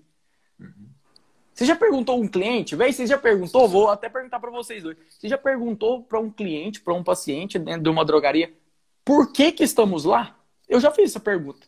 Porque eu queria saber como que eles me viam. Porque se eles me viam simplesmente com um cara que entregava caixinha, eu falei assim, cara, eu tenho que melhorar alguma coisa. E aí é onde que tu também falou decorrer da live. Ele falou assim, cara, com certeza quando vocês saíram de drogaria tinha gente que, que manda mensagem. Até hoje eu tô aqui mais de um ano em Goiás, eu voltei para Goiás, tem gente lá do Rio Grande do Sul que manda mensagem, ô, oh, cadê você? Falei assim, hoje eu saí daí faz tempo, eu não vou voltar, não é férias, né? Então, assim, esse ato de farmaceuticar é do farma. A gente que tem que se empoderar e botar pressão para a gente atuar lá dentro. Porque se a gente ficar dependendo dos outros, a gente nunca vai fazer. Eu costumo falar, é até meio polêmico isso, mas é muito importante que a gente entenda que tudo que acontece dentro de uma drogaria, a Gabriela já citou, a culpa é nossa. Se a gente não está conseguindo farmaceuticar, a culpa é nossa. Se a farmácia está com aspecto sujo, que foi um dos temas agora há pouco, a culpa é de quem? É nossa. Você tem que cobrar de alguém, tem que executar essas coisas para melhorar isso, a visibilidade da sua farmácia.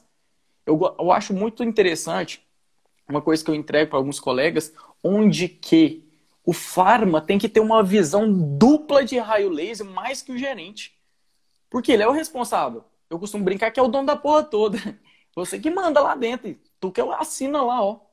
Der pepino, quem que vai resolver? Se der pepino, quem vai resolver é tu. Então qualquer coisa que tiver ali desalinhado, tu que tem que partir para cima. Vai, eu quero escutar a opinião de vocês agora.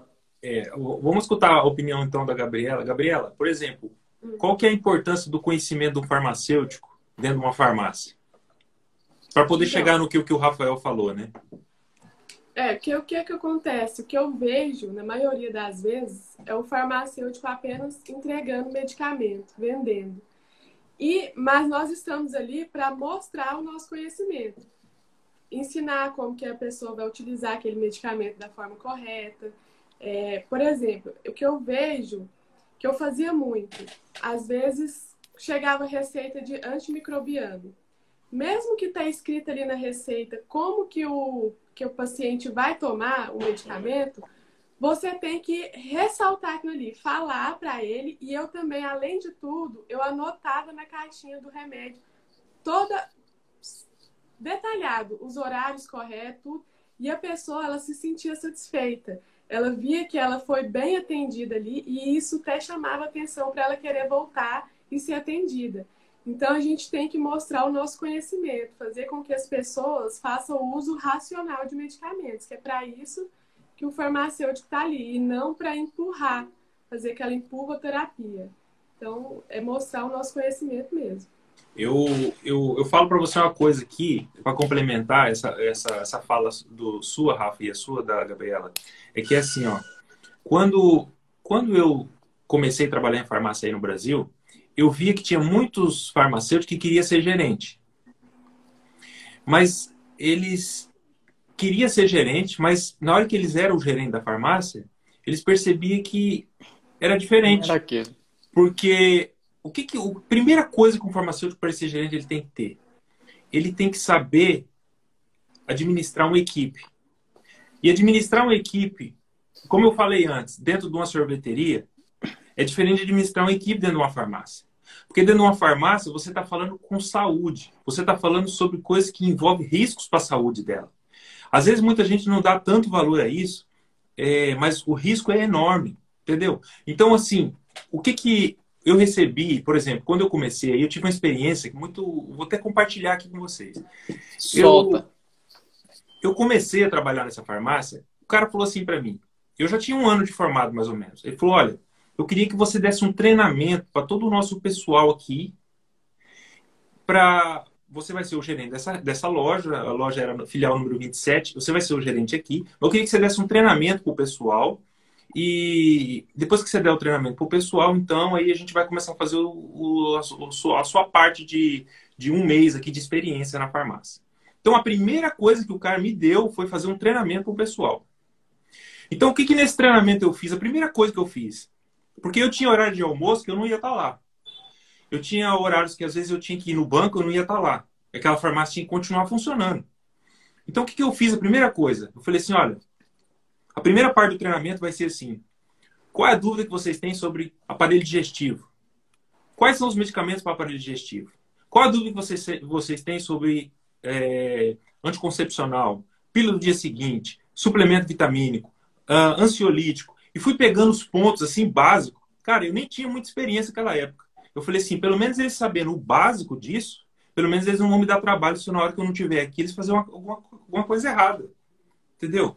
Então, com, com esse pequeno passo que eu fiz, eu deixei tudo eles mais ou menos alinhado, o que, que eles poderiam fazer numa eventualidade. E depois eu começava a fazer pergunta para eles. Olha, se um paciente chegar aqui para você agora e falar assim, cara, eu tô com uma, uma má digestão no estômago e faz dois dias ou faz um mês, como é que vai ser a sua abordagem? Então eu comecei a dar tipo essas indicações diariamente, cara. Eu fazia esse treinamento com o pessoal que trabalhava ali. Então na parte clínica eles começavam a ficar mais habilitados, porque a parte de vender Aí isso era um outro setor e a farmácia também dava formações para ele. Falei, cara, se você sabe o que você está falando, com certeza o que você vai vender vai ajudar. E aquela pessoa vai voltar. Isso é uma consequência. Então, é só para mostrar que, ah, mesmo que ele seja um gerente dentro de uma farmácia, a, a parte clínica e a parte, e a parte da, da venda, ela tem que estar tá alinhada. Senão, o negócio vai para o beleléu.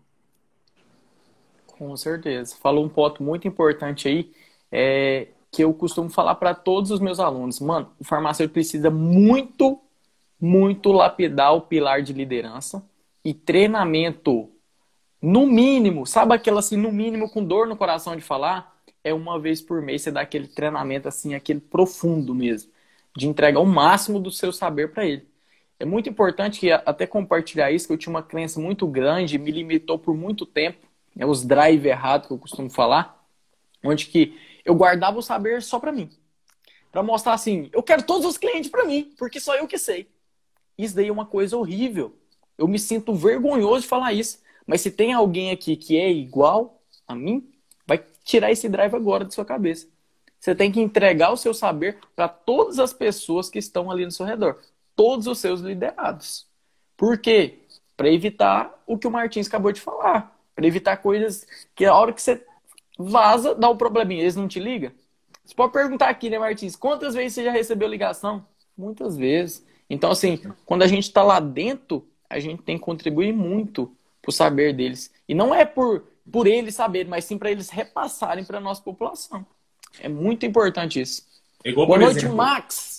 Igual, por exemplo, numa farmácia, às vezes a farmácia tem metas, eu não sei ainda se. Existe isso ainda tem. aí? Ou... Então tem, tem, metas. E aqui, aquelas metas tem cada funcionário. Vou dar um exemplo. É, quantos, quantos vidros desse xarope tem que vender por mês? Vamos dar um não, exemplo. Não, daí não é assim. Não é assim. Não é assim? Não, vamos fazer Como assim. Como é que é? É assim, ó. Por exemplo, a meta da empresa é 200 mil reais. Você subdivide pelo número de funcionários e na maioria, é, na maioria das vezes tem meta de vitamina. E também tem algumas empresas, alguma grande rede, que tem agora metas sobre a linha de produto deles. Daí uhum. sim. Agora, específica de um xarope, não. O que pode acontecer, para contextualizar mais ainda, tem campanha. Campanha é de um laboratório específico que tu fecha parceria, daí tem a campanha desse laboratório. Mas de um xarope em específico, então, na maioria tá, das então, vezes não. Então vamos dar um exemplo. Faz de conta que a farmácia lança uma campanha para vender um produto de um laboratório X, certo? Uhum. Aí Sim. o gerente, ele, ele vende, e ele, por exemplo, ele vende 50 é, peças daquele produto, 50 caixas daquele produto. Uhum. Aí os, os vendedores, o que vende mais depois dele, vende duas no mês inteiro. Então isso já não é um exemplo de um bom líder. Não. O líder ele, não, ele tem que fazer todos acompanhar ele. Se eles não estão acompanhando, ele tem que perguntar o que está acontecendo e treinar eles para eles poderem fazer igual. Exatamente. Você tem né? que ser o exemplo, né? Você tem que ser o exemplo. Tu tem que ensinar eles. Agora, você ser o primeiro, não. Primeiro tem que ser o outro. Tu tem que ensinar eles. Muito importante isso que tu falou. Muito top isso que tu disse. É exatamente isso. O papel de um líder é se entregar para o outro, para o outro é te superar. Eu até brinco com meus alunos que é o seguinte: eu sou apenas um isqueirinho. Na maioria das vezes, tem muito colega que está meio desanimado, e eu costumo falar que é tipo um carvão que está molhado. Eu vou secar o carvão e vou pôr fogo. O resto o cara que faz. É assim que o líder tem que fazer. Você tem que alinhar, pôr fogo e o cara vai e faz a parte dele. Que a parte dele também é impossível você fazer. A pessoa tem que querer também, né? É, é isso mesmo. Martins, parece que acabou as perguntas, velho. Manda umas perguntas aí para nós dar uma. para esquentar aqui. Manda umas perguntas top. Manda uma pergunta top, Max, Ana a Ana que vai trabalhar comigo, né? Vou uma, pode mandar o currículo, nós vai conversar. Aproveita. A Jéssica. Ô, ô, ô, ô, ô, Rafa, Só para a gente aproveitar, então, que não tem nenhuma pergunta, vamos dar mais uma, uma descrição aí de como é que vai ser o curso. Tá. Curso do quê? O, no, o nosso curso da quinta-feira. Isso vai ah, ser um curso gratuito. Ah, sim. programa aqui. Toda quinta-feira, às 19h30, o tema da live vocês vão decidir. E a gente vai destrinchar esse tema com três visões diferentes. Mano, eu acho que o trem mais top que ficou é a é questão do nosso, nosso programa é isso. Não ter uma visão só, ter três diferentes, de três pessoas bem distintas. Então, para quem está chegando agora, toda quinta, às 19h30, a gente vai antes colocar uma caixinha de pergunta. Tu vai falar o tema que tu quer na live, a gente vai colocar nas enquetes depois. Vocês mesmos vão votar e a gente vai botar no 12 aqui nas lives toda quinta-feira às 19h30. Surgiu uma pergunta agora. Quais cursos extras vocês fizeram durante a faculdade de farmácia? Fala, Martins. Eu não lembro agora na minha cabeça. Durante? Olha, um curso que eu fiz e que quase nenhum farmacêutico dá valor nisso foi o curso de inglês.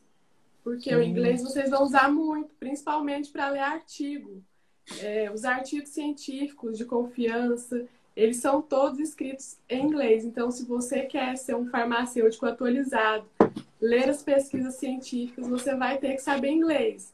E, assim, nada de, é, de ficar preso a tradutor. Eu sei que hoje a gente pode copiar o texto lá e traduzir, mas você saber ler um, um texto em inglês é muito importante. E também algumas empresas, na hora de contratar vocês, vai exigir. E hoje eu quase que não vejo as, os profissionais, principalmente o nosso farmacêutico, procurando fazer curso de inglês.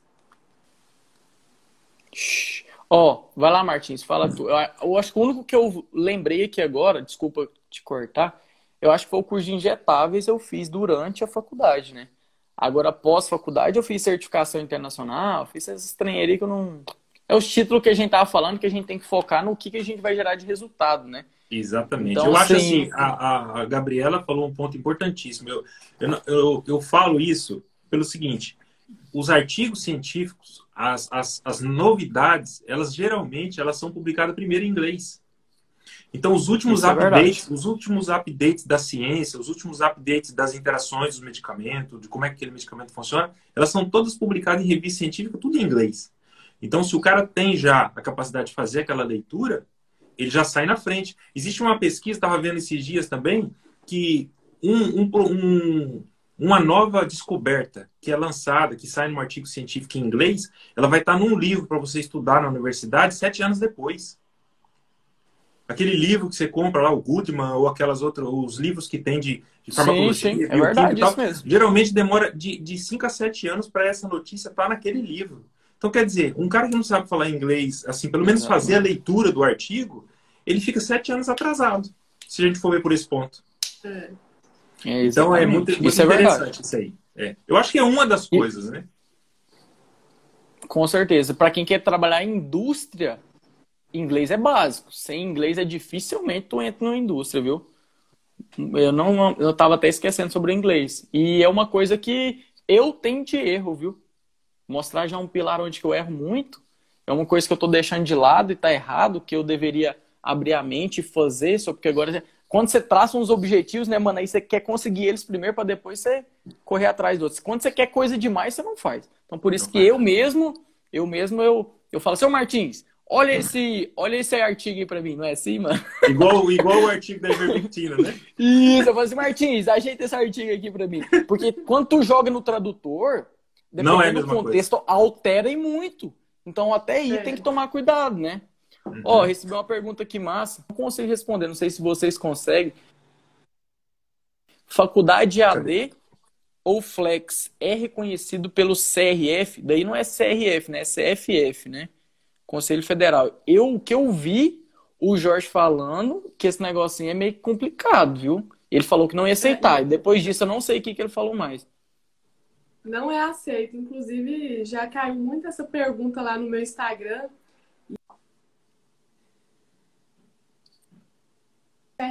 E deu ruim. Travou aí. O MEC, até que no MEC parece que tem essa Passa, opção, né? Mas na hora que você vai lá se registrar no CRF, não é aceito, não pode. Porque o É, CRF alega que, é, que as, as instituições que oferecem essas faculdades, assim, elas não têm ali uma qualidade para formar um profissional que capaz realmente de exercer a profissão, não, quase não tem aula prática. Então, por isso que o CRF não aceita. Daí, Cuidado com isso daí, porque tem faculdade que está aí oferecendo esse, esse tipo de. é, como que fala? É módulo? Assim, é uma opção, né? Flex, mas na hora que vocês forem se registrar, não vai poder. acho que uma coisa muito importante, Gabriela, agora deu até um estralo aqui na minha cabeça. É, até o, é, isso é verdade, até o MEC aceita, né, em tese. Só que o que vai acontecer é o seguinte: o mesmo caso daquele técnico que fez técnico em farmácia e queria ser RT de uma drogaria. Vai entrar na justiça, vai virar Isso, aquele fã vai dar de trem. trabalho. Isso. Aí esse caso, por exemplo, chegou até no. é, chegou até no STF, se eu não estiver enganado, né? Uhum. Arrastou por muitos anos até para lá no máximo. Uhum. Mano, uma, uma não pergunta compensa. muito. É, eu não faria. Ou uma pergunta aqui massa, ó. O que vocês diria para quem está abrindo uma farmácia? Quais pontos chaves terá que fazer para prosperar? Quem quer começar? Pode começar. Mano, você prosperar, prosperar em farmácia, primeiro você tem que entender o que é gestão. Foca em três letras. DDC. Você quer obter lucro, obter resultado em farmácia e drogarias? DDC. Agora eu te pergunto, tu sabe o que é DDC? Tu que já tá quase abrindo, tu sabe o que é, Martins? Tu sabe o que que é, Gabi? Não. DDC são que muda, que altera o lucro de uma farmácia. Desconto, despesa, CMV. Aprofunda mais rápido possível sobre esses três pilares. Costumo falar também que o seu contador tem que ser que nem sua esposa. Tu tem que colar no cara porque existe diferença de imposto de medicamento para medicamento e na maioria das vezes tu só nega imposto e ainda toma prejuízo se tu declarasse tudo certinho. Porque cadastra o medicamento errado, ele empresta na nota, de, nota fiscal com imposto indevido. Tu tá pagando imposto mais que tu deveria pagar. E aí, pode trazer sua opinião. Eu acho que vai, vocês vão contextualizar muito, além dessa parte de gestão que eu sei. Fala comigo, Martins. Fala um cara que quer prosperar. Tu já teve Não. drogaria. Fala pra nós. Não, eu tive. A experiência que eu tive, porque eu, eu peguei uma farmácia, eu não te contei isso aqui, mas eu, quando eu peguei a farmácia aí no Brasil, a farmácia, naquela altura, era uma farmácia falida. Praticamente, a mulher estava só esperando para entregar. As, é, praticamente, ela estava vendendo as prateleiras.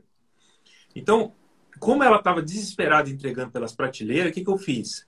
Eu falei assim, então eu vou lançar a minha oferta para ela, de forma que vai ser uma oferta indecente. Mas e ela aceitou. Fiz uma oferta tão indecente que eu falei para ela assim, olha, eu compro a sua farmácia, mas só começo a pagar daqui três meses. Na época, ó, vou te dar um exemplo. Na época, a farmácia dela valia, ela estava avaliada em em 30 salários mínimos. Era só as prateleiras, era uma farmácia até razoável, mas era só as prateleiras. Eu tinha uns medicamentos lá. Eu falei assim, olha, eu vou começar a te pagar daqui três meses e vou te pagar um salário mínimo por mês. Mas eu já quero entrar na farmácia semana que vem. Que Maria! Ela Aí faltou me xingar, rapaz. Ela, ela falou assim: olha, você é doido. Eu não faço isso. Eu falei assim: olha, é assim. Eu vou te mostrar a vantagem de você fazer isso com nós. Porque ela mostrou, ela abriu o dossiê da farmácia, quanto que a farmácia tinha de dívida. E aí, praticamente, era mais ou menos como se fosse no dinheiro de hoje, mais ou menos assim. Ela tinha uma dívida lá de, de 15 mil e ela estava pedindo 30 pela farmácia. E aí eu falei para ela assim, olha, 45 vale, então. eu falei para ela assim, olha, nesse ritmo que você está aqui, você não vai pagar os 15 e você vai ficar devendo os 30, porque cada dia que passa, as, as coisas vão acumulando. E eu mostrei para ela por que, que ela deveria fazer aquele negócio comigo. Só que ela não gostou, ela ficou brava e foi embora. Dois dias depois ela me ligou. Ela ligou e falou assim: Você não consegue me pagar pelo menos uma entrada? Eu falei: Não, minha proposta foi aquela. Cara, eu tinha 21 anos, eu tinha 20, 23 anos, 20, 23 para 24 anos na época. E eu, só que eu já tinha trabalhado na rede durante três anos. E eu já sabia mais ou menos tudo como é que funcionava. Daí eu fiz essa proposta, depois de dois dias ela me ligou e aceitou. Cara, essa farmácia era o lixo. Ela não vendia nada. Não vendia nada mesmo. O que, que eu fiz? Primeira coisa que eu fiz. O horário de atendimento ao público eu já ampliei.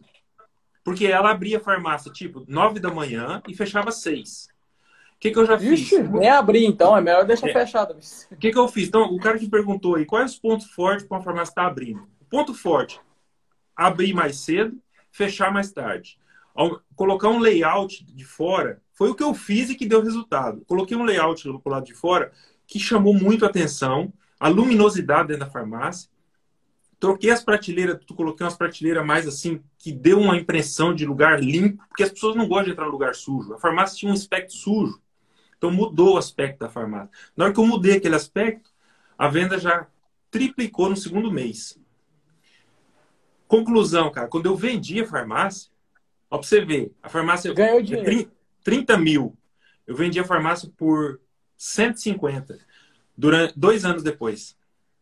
Mano, ó, vou contextualizar um pouquinho mais, para mim não entregar pouco, porque isso daí, isso daí eu consigo fazer uma live de 24 horas falando não, o que, aí... que você tem que fazer para você prosperar em drogaria. Mas eu, tu falou uma coisa que eu preciso contextualizar. Quando tu fala, é, abre mais cedo e fecha mais tarde. Eu sou adepto a, a testes entendeu? Para contextualizar o que o Martins fez, é importantíssimo isso que ele falou. Abrir mais cedo, fecha mais tarde. Com um adendo muito importante que tu tem que testar isso. Tu hum. tem que viabilizar isso. Então não vai tocar 24 horas se isso não tem rentabilidade. Então tudo você tem que viabilizar. Um ponto muito inter interessante que tu disse e agora deu um estralo aqui também, sobre que esse tema é muito vasto, velho. Dá pra gente conversar sobre muita coisa. A Gabriela pode entrar aqui fortemente falando sobre o serviço farmacêutico, sobre a atenção, sobre a, a indicação farmacêutica. E para mim, pilar importante que eu gostei e contextualizar mais ainda é sobre o visual da farmácia é muito importante. Existem duas coisas que a maioria dos proprietários não sabe e deveria saber antes de abrir uma drogaria. Qual que é a primeira coisa que atrai um cliente? E o que, que fideliza? A primeira coisa que atrai, não é a minha opinião, viu? Eu costumo falar para todo mundo, todo mundo que me acompanha, que eu odeio falar que eu acho as coisas. Tudo que eu falo tem alguma coisa por trás. E as redes grandona estuda constantemente o mercado deles. Por isso, um dos motivos, não vou falar somente por isso, porque tem outros pilares também, que cada vez eles estão mais grandes. Hoje mesmo eu estava estudando 700 mil é a venda média das farmácias que está na associação da Abrafarma, que está dentro da Abrafarma. O pequeno, o independente, 120 mil. Então, assim, olha, viu a distância? Então, tu tem que entender o que, que tem de diferente nesse aspecto aqui. E um dos aspectos é onde? O visual da farmácia conta muito. Para quê? Para atrair o cliente. O que, que atrai o cliente? Preço. É estudo, não é minha opinião. O que atrai o cliente é preço. Preço. E o que fideliza é atendimento. Isso aí tu tem que colocar na sua cabeça, mano, instalar esse drive e nunca mais você esquecer. O que atrai é o preço. Por que, que o que atrai é o preço? Medicamento é commodity. Para quem não sabe o que é commodity, todo mundo paga praticamente até as grandes redes, viu? Paga bem parecido que tu paga e até o medicamento em si tem um PMC, então tem o um máximo que pode vender o produto. Então é commodity. Todo mundo tem uma margem bem parecida. Mas, e aí é onde você tem que se diferenciar e entender sobre precificação de medicamento. Se tu não sabe precificar, nossa senhora, é um, é um problema muito grande. Porque na maioria das vezes, quando eu vou. Eu falo isso porque eu tenho alunos proprietários, eu foco muito neles, né? Eu desenho muito o modelo de negócio deles. Eu não sei se está aqui na live, mas tinha uma guria, é, eu não vou falar o nome, né? Ela vendia 3 mil no mês, mano. E eu falei assim, cara, eu vou dar uma atenção especial para essa guria. No segundo mês ela já estava vendendo 15. Ela mandou um áudio para mim chorando. Eu falei assim, cara, calma, calma, que a gente vai desenhar mais. É isso aí é apenas o começo. E é onde que eu falo que um proprietário de farmácia tem que saber de dados, tem que aprofundar muito em dados. Uhum. Quando, eu não sei se ele estava no começo da live, né, onde que a Gabriela falou que eu aumentei 100 mil nas minhas vendas, sem empurroterapia é, em seis meses, 100 mil reais em seis meses, mano. Uhum. É o que a média do mercado vende, eu fiz em seis meses. Tô aqui me vangloriando, eu quero ensinar vocês o que, que eu fiz. e foi analisar dados. Pegar um, um TK, que é ticket médio, e detalhar o que, que minha farmácia está vendendo. Eu tinha dados, eu aprofundava tanto que eu sabia, mano, eu sabia quanto que a minha farmácia vendia por metro quadrado, e eu sabia qual metro quadrado que vendia mais e o porquê. E aí é onde que a gente pequeno, na maioria das vezes, a gente começa com uma. Que aí você vai viabilizando o negócio, você vai abrindo outro, vai abrindo outro, vai abrindo outro. Então, ó, é isso daqui, ó. Mas, o Rafa, só para acrescentar assim. no seu depoimento, só para acrescentar uma coisinha. A farmácia, isso depende muito se ele vai abrir uma farmácia. Depende da quantidade que ele está disposto a investir. No meu caso, por exemplo, eu não tinha dinheiro. Eu abri uma farmácia, eu fui, eu, eu, eu fui louco. Assim, no, se for olhar mesmo no, no, As pessoas falam, pô, você é doido, você vai tirar um emprego estável, trabalhando numa rede como gerente, e vai abrir uma farmácia. Então, assim, no meu caso, eu tive que dar a minha cara. Eu fiquei lá, eu estava do abrir ao fechar, e eu dava a minha cara para os pacientes chegavam, eu atendia todos eles, eu dava a resposta, eu dava os descontos. Por exemplo, cara, mas esse remédio aqui na outra farmácia ali custa 29. Eu já calculava no meu cérebro, eu tinha pago, dava para fazer o 29, eu já fazia na hora aquele 29. Então fui assim, fui ganhando cliente eu mesmo. Então assim, é, se, se ele vai abrir uma farmácia no estilo com pouco capital, ele vai ter que ficar lá, dar a cara dele. Se vai com muito capital, ele também tem que dar. Não vai ser tanto. Olhar do dono, né? Mas também vai. É. E Rafa, você falou uma coisa assim que é muito importante, que é o atendimento. É, o atendimento ganha demais o cliente. O que, que acontece? Se você oferece um atendimento humanizado, de qualidade, a pessoa volta ali. E são pequenos detalhes que fazem diferença. Por exemplo, você colocar ali umas cadeirinhas para pessoas mais idosas sentar, pessoa, o idoso chega, fala: o senhor quer sentar? Aceita uma água? Então, essas pequenas coisas fazem toda a diferença. E eu já vi, inclusive, clientes que. Teu. Tá Naquela farmácia que eu trabalhava, mesmo sendo um pouco mais caro, porque ele buscava o atendimento que eu tinha para dar para ele. Então, isso faz toda a diferença para quem quer abrir uma drogaria pensar nisso. Isso. Ó, uma coisa importante, mano, que um cara falou agora há pouco, não sei se ele tá ainda o ato de farmaceuticar, vamos ver se ele já fez isso. E se ele não fez, escreve no papel e faça. Uhum. Um dia, lá na rede onde eu trabalhava, como gerente, teve um momento que eu era gerente em duas lojas ao mesmo tempo. Olha que loucura. De manhã eu era um, na parte da tarde eu era outro. E aí, mano, chegou uma senhora, sabe quando você consegue analisar a pessoa que ela tá assim, meio para baixo? Eu falei assim, cara, quem vai atender essa mulher é eu. Passei na frente de todo mundo assim, eu falei assim, é eu, é eu. Porque eu senti, sabe? Eu tenho uma coisa em mim que é assim, ó. E é uma coisa que eu falei assim, toda vez que queima meu coração, eu vou fazer as coisas, independente das consequências, eu vou fazer. E eu passei na frente de todo mundo e falei assim, vamos conversar nós dois? Ela falou assim, como assim? Eu quero conversar com a senhora. Aí foi onde que a Gabriela falou da cadeira, me lembrou. Eu falei assim, não, vou sentar aqui nessa cadeira. E a gente começou a sentar, conversar, e ela começou a trazer as coisas dela. Mal perguntei sobre a receita, ela já estava detalhando para todos os remédios que ela queria tomar e não sei o quê. Aí o que, que aconteceu? Ela chegou no caixa. É onde quando você faz o seu serviço bem feito, você não escuta o, esse papinho, a história da pessoa, não fica para ti, ela não vai falar para você, mas vai já vai deixar todo mundo sabendo o que, que você fez por ela. Aí chegou lá no caixa e falou assim, ó, a melhor drogaria da cidade. Aquele menino é extraordinário. E depois de uma semana eu saí, eu informei para ela ainda, eu falei assim, nossa, essa última semana aqui, você, te, você pira, mano. Você pira, uhum. tipo, deixa eu colocar cerca de 40 quilômetros de diferença. Ela foi lá na farmácia onde eu era gerente de raiz, né? Que eu era de fato gerente, para receber meu atendimento. Uhum. Então, para contextualizar isso daqui, o tanto que atendimento é importante. E uhum. tu entrar no mercado para ficar com essa briga de preço, a única coisa que vai segurar é seu atendimento. É. Você ter um atendimento diferenciado, humanizado, entender que do outro lado é uma pessoa e robô não faz isso, né? Não. Eu já contei a história que eu já vi uma, lá, lá em Portugal, acho que tu já viu também, né, mano? Aquele robô, acho que a Gabriela também já viu, o robô dentro da farmácia. Uhum. Achei muito extraordinário, muita gente, Rafa, mas aí o farmacêutico vai perder o lugar? Não vai. Porque esse papel humano que a gente tá fazendo aqui na live, que uhum. a gente tá contextualizando os assuntos, mas não vai fazer. Não, não. faz. Humano gosta de humano, e a gente uhum. tem que entender isso e ser mais humano. Isso. Que a gente tá deixando isso passar a gente está é. concentrado muito no digital, no celular, e aí é onde o atendimento vai caindo. Entra uhum. numa drogaria, faz o teste. Entra numa drogaria, eu consegui enxergar todos os erros e acertos também. É onde que tu entra, a pessoa tá lá mexendo no celular. Eu falei assim, ué, mas eu tô doente. A pessoa tá uhum. focada no celular dela. E aí, como é que tá seu atendimento? Então, isso é um pilar importantíssimo. Muita gente desmerece o atendimento. Ah, tem que ter preço bom, tem que ter preço bom, tem que ter capital de giro. Farmácia tem que ter grande, tem que ter um mix gigante. E seu atendimento ruim? Vai é. adiantar nada. Não vai adiantar nada. E se você é o dono da farmácia. O tanto de drogaria que tem.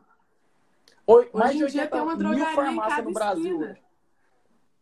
Mais de 80 mil farmácias então, no Brasil. Então, se você não tem uma coisa para diferenciar. Exatamente. Se você, se você é o dono da farmácia, você consegue diferenciar com o atendimento. Se você é o farmacêutico e o dono, você consegue diferenciar com o atendimento. E com o preço, às vezes, você consegue até cobrir alguma oferta. Com certeza. Né? Aí é, é onde que eu falei no início, né? Tem que ter uma gestão saudável, né? Uhum. Onde que farma tem que explorar mais os outros campos e não ficar focado somente no medicamento. Que se tu saber só de remédio, possivelmente, né? Que Deus abençoe que isso não aconteça, mas a empresa não vai aguentar muito tempo. Tem que ter um capital de giro importante falar isso, tem outros pilares importantes, mas se a gente for falar sobre isso, tem tanta coisa, né, que envolve para uma é. farmácia, para uma drogaria obter resultado. Tem muita coisa que dá para a gente fazer acho que uma é. semana só falar sobre isso. Vamos ver se é. tem mais perguntas ou se a gente termina. Como é que tá o é. tempo de vocês? Era só para nós falar aqui que nós ia fazer a partir de semana que vem, mas tá surgindo pergunta demais. PH, live pesada. Aí, ó, o PH é um cara bravo, viu? Representante da Libes, uma das maiores indústrias farmacêuticas. Você foi louco e deu certo. Não sei quem que foi louco. Se for eu, todo mundo fala que é louco mesmo. Se for o Martins, é eu acho também que é meio doido. Acho que o mais certinho é a Gabriela. O ambiente faz muita diferença. Mas, ô Rafa, raciocina comigo. Raciocina, cara. Um, cara que tinha um emprego estável, trabalhando gerente numa rede, abandonei o emprego para abrir uma farmácia que estava falida, comprar uma farmácia falida. Depois que a farmácia faturou para 150, eu abandonei tudo e vim para Portugal. Quando eu saí de Portugal, o negócio estava meio capetando, vim embora para Londres. Então, assim, eu nunca tive medo. Porque eu acho que o que é material, cara, vai ficar tudo aqui. O que a gente leva pra Com gente certeza. são as nossas experiências, entendeu? É tudo bem que hoje eu vivo aqui na Inglaterra, o salário aqui é gratificante. Mas não, isso não me comove. Um milhão, viu, galera? Um milhão por ano o cara ganha. Não, não é. mas, ouve, mas é assim, mas, mas não é isso que me comove. O que me comove são as experiências novas que eu vou tendo, você entendeu? A experiência Com nova certeza, que você está tendo. Igual, por exemplo, a parte da farmácia clínica que a Gabriela está fazendo o curso, ela vai é, a Gabriela vai ser uma especialista em farmácia clínica para nós aqui. Vou mas detalhar, vou detalhar isso, hein?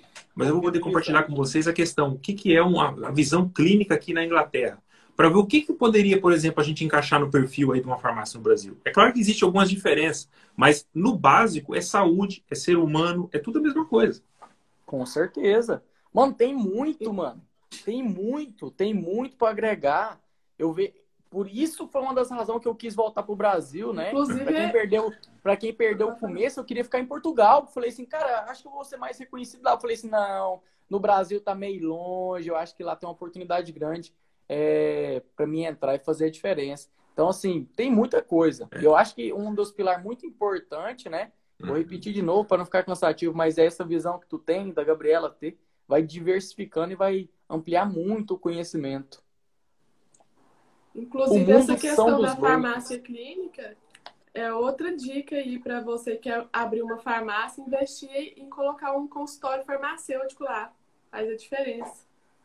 Faz a diferença e se ele conseguir viabilizar e dar resultado, ele consegue vender é. o protocolo para as grandes redes e fica milionário, não precisa nem trabalhar mais. Porque tem farmácia aí também que só abre um consultório lá, mas não, não faz nem um farmacêutico lá e não adianta.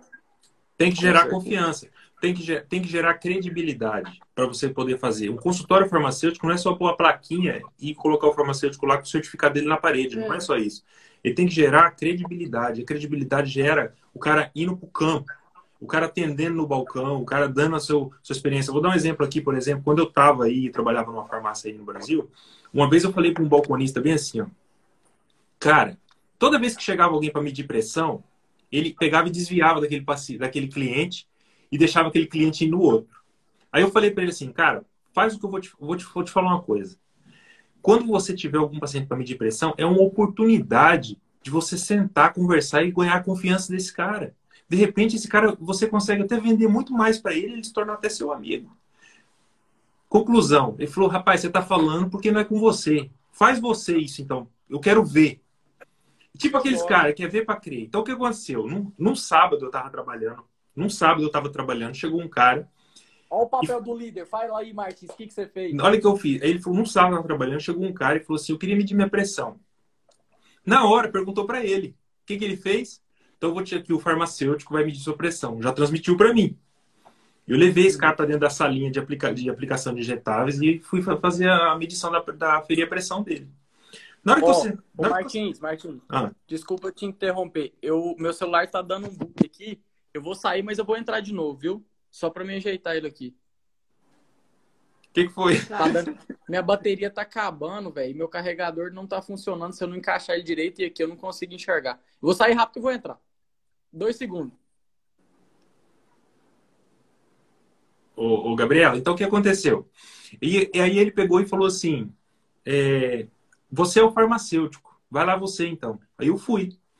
Sentei com esse, com esse rapaz na sala de aplicação de injetáveis lá. E comecei a conversar com ele. Falei, por que, que você quer medir sua pressão? Ele falou, cara, eu sou piloto de avião e eu tô muito estressado. É... Aí, o Rafa já entrou. Eu tô muito estressado. Eu parece que é... o estresse do trabalho, o estresse da família, e eu tô sentindo muita dor nas pernas, eu sinto muita fraqueza muscular. Eu sinto assim que o meu corpo não tá funcionando normal. Aí eu falei para ele assim, cara, então é assim, você, eu não sou médico, mas eu vou te dar uma indicação. De repente pode ser que te ajude ou não, mas de acordo com o que você está me relatando, provavelmente você está com uma falta de algum nutriente ou alguma vitamina, alguma coisa. Por que, que você não experimenta tomar um suplemento vitamínico? Experimenta tomar durante uns 20, 30 dias, depois você me fala. Cara, ele pegou e comprou. Aí ele pegou e falou bem assim: Olha, cara, eu tô achando que sua ideia é boa. Vou levar duas caixas logo, porque eu vou ficar uns tempos. Levou duas caixas. E, e, coincidiu que esse, que essas caixas de suplemento eram uma daqueles naquela época que pagava 40%, sabe? Aquelas coisas que, que se, o, se o vendedor tivesse atendido, ele tinha rachado, tinha feito o dia dele. É. Aí o que aconteceu? Ele, ele, eu vendi aquele, aquelas duas vitaminas para ele, ele foi embora. Depois de um mês ele voltou, cara. Aí ele voltou e falou assim: Cara do céu, parece que você tem um, um, um, um rifle com a mira. Você foi direitinho onde que eu precisava. Só que eu falei para ele com muita sinceridade: eu falei, cara, você poderia tentar. Talvez um suplemento, talvez pode resolver. Talvez o seu caso seja o estresse, aí a má alimentação, porque ele queixou que não estava se alimentando corretamente, muito estresse. Fez aquela suplementação. Na hora que aquele cara saiu da sala de, de, de, de aplicação pegou aquelas duas vitaminas, pôs no basket dele, assim, no, no na, na, bandejinha lá e passou no caixa. Aí eu falei para ele, tá vendo? Então, para medir a pressão, você também tem uma oportunidade. Então, tudo é uma oportunidade. Então aí foi. Você foi... viu que que não foi uma empurroterapia, né? Você realmente ofereceu algo que ele precisava. Exatamente. E ele saiu satisfeito, porque melhorou a qualidade de vida dele. Ô Martins, eu venderia o aparelho de pressão para ele. Você Com estratégia fácil. Olha isso pra vocês verem. Ou não precisa empurrar, velho. Não precisa empurrar medicamento, você vai vender, sua venda vai aumentar fácil demais. Gabriela, tu vai numa loja de roupa, certo? Uhum. Tu compra sem experimentar? Não. Tá bom. Esse, esse ponto mesmo que eu quero contextualizar. Chegou o cara lá, né? Chegou o cara lá com a pressãozinha alterada. Ou, se o proprietário de farmácia tá aqui, ele vai ter que pagar os royalties, né? Porque essa dica aqui, o cara vai vender um aparelho de pressão, um aparelho de pressão aqui no Brasil, 150 reais, 200, 300 reais. Então, presta atenção. Chegou lá, eu falei assim, não, vou ferir a pressão do senhor aqui agora. Pego lá a, o aparelhinho da Auron lá, que é a melhor marca do mundo, viu? Para quem não conhece, ela é a maior marca do mundo. Quando eu fui para Portugal, os caras tava detalhando ele lá, falando assim: Nossa, nós só trabalhamos com esse aparelho então, que é um ótimo aparelho. Aí, ele tá na live, ó. Presta atenção nesse insight. Mano, como a Gabriela disse, para ela comprar algo, para ela comprar uma roupa, ela vai experimentar. Já, ó, Marquinhos, já lancei o aparelhão de pressão dela ou no pulso ou no braço, ó, um insight importante.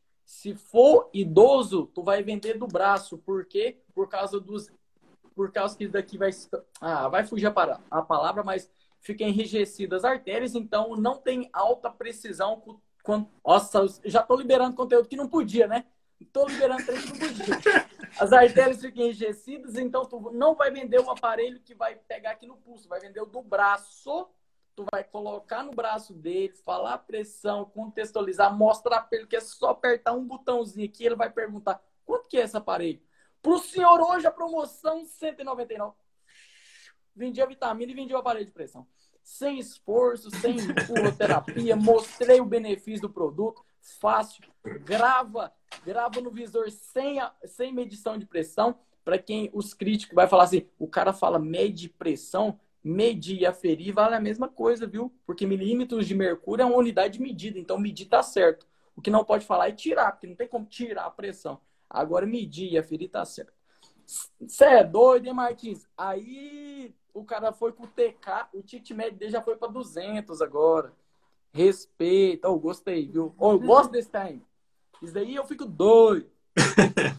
Vendemos mais aparelho devido à pandemia, mostrando o aparelho e vendia. Top. Outra dica aqui então. Deu um treino no ouvido. Quando chega no inverno, facinho demais vender aparelho aerosol. Facinho. É a época de vocês vender. Vocês não estão tá empurrando, vocês só estão tá ajudando o próximo. O cara tá lá sem dormir. Eu fico sem dormir. Narizão arrebentado, tudo. É só colocar o bichinho funcionando ali na primeira primeiro contato que o cliente tem. Ele vai olhar e falar assim: Nossa, eu gostei desse negócio. Vai levar. Cara, você não precisa fazer nada, não precisa fazer esforço, você não tá atrapalhando a vida dele, tá ajudando. Não, você tá. Você demais, tá... mano. Eu consigo fazer uma hora só dessas estratégias aqui, por isso que aumentei minhas vendas, né? Em 100 mil em seis meses é com estratégias assim, velho. Uhum. Você tem que usar Inclusive, a cabeça por exemplo, cara. Hum? Na hora que quando chega esses momentos assim, inverno, você já pega esses aparelhos e já coloca lá na porta. Exatamente. Já foi exposto para todo Venda mundo. impulsiva. Isso já é uma, uma estratégia. Ó, oh, olha aqui, vamos contextualizar uma coisa importante, Martins. A gente falando, eu costumo falar, ou é Farma Brabo, ou é Farma Referência, ou Farma 10 barra 10 são três frases que eu tenho de farmacêutico, aquele diferenciado, né? E aqui uhum. o contexto da live é fora da caixa, né? Uhum. Cara, é importantíssimo que o farma saiba manusear tudo que ele vende. Uhum. Como que tu vai vender um aparelho, um inalador, você não sabe nem apertar no botão, aparece alguns probleminhas, tem um, uns inalador, mano, não sei se tem aí, tu pode falar até para nós, vamos contextualizar, vamos dividir sobre Sim. país. Tem uma aqui, hum, acho que é da Inalar, se não tiver errado, se eu tiver enganado, alguém me corrige aqui. Onde que tu coloca o copinho, e aí o que, que acontece? Aqui embaixo do copinho, tu tem que colocar um pouquinho de água para as borbulhas aqui fazer o aparelho funcionar. Uhum. E se uhum. tu não colocar essa água aqui de baixo, o aparelho queima. Entendeu? O aparelho queima, uhum. ele estraga. E é o aparelho uhum. mais caro. Se eu não tiver enganado, o povo pode me corrigir que é ultrasonic ele até. Então, o que que acontece? Como que tu vai vender o produto? O cara tá carregado lá, não consegue respirar direito, tu vai vender um produto onde que tu não explica como que funciona, chega na casa dele e ele tá louco para usar e o trem vai lá e puf, pifa. Então tu tem que entender sobre o produto que tu, que tu vende. É importantíssimo isso. E, e eu, desculpa, Gabi, mas eu contextualizava sempre. Isso aí dava um impulso na minha carreira que era isso, mano. O cara chegava lá, o aparelho de pressão dele tava errado. A maioria das pessoas, ah, não, o senhor tem que comprar outro. Cara, às vezes era a pilha. Era a pilha. Aqueles aparelhinhos de medir glicemia, aparece os erros na tela, que é E7, E0. Eu até tinha esses números de cor, sabia qual era o problema que é. A maioria desses erros é um mau contato na bateria, é a limpeza que tem que fazer ali onde coloca o sangue. E aí é, é o ato de farmacêuticar, não é só hora que você dispensa o medicamento. Tu tá vendendo um aparelho, tu tem que orientar também. Aí onde que vem, mano? O Farma 10 barra 10, eu bato na tecla, independente o que, que você vende, orienta. Até um picolé dá para você orientar. Que tem, né? Que no Brasil uhum. tem farmácia, tem picolé. Na sua tem. Nas Inglaterra. Não, aqui é assim, eu, eu, vejo muito essa discussão das pessoas falar que a farmácia não pode vender comida, não pode não sei o que e tal. A farmácia aqui, eu vou fazer um vídeo aqui, vou lançar. A farmácia aqui vende tudo. Só que a parte onde que fica dos medicamentos sujeitos à receita médica, elas ficam fechada, separada numa parte de trás, onde que fica ali dentro o farmacêutico. Então, por exemplo, na parte da frente é um supermercado. Entendeu? A pessoa quer comprar Coca-Cola, maionese, não tem nada a ver. Ela vai comprar tudo. Só que para ter acesso ao medicamento, ela não tem. Ela vai chegar, na hora que chegar ali, tem a parte da farmácia. E ali é onde fica o farmacêutico, o technician, as pessoas responsáveis pela farmácia.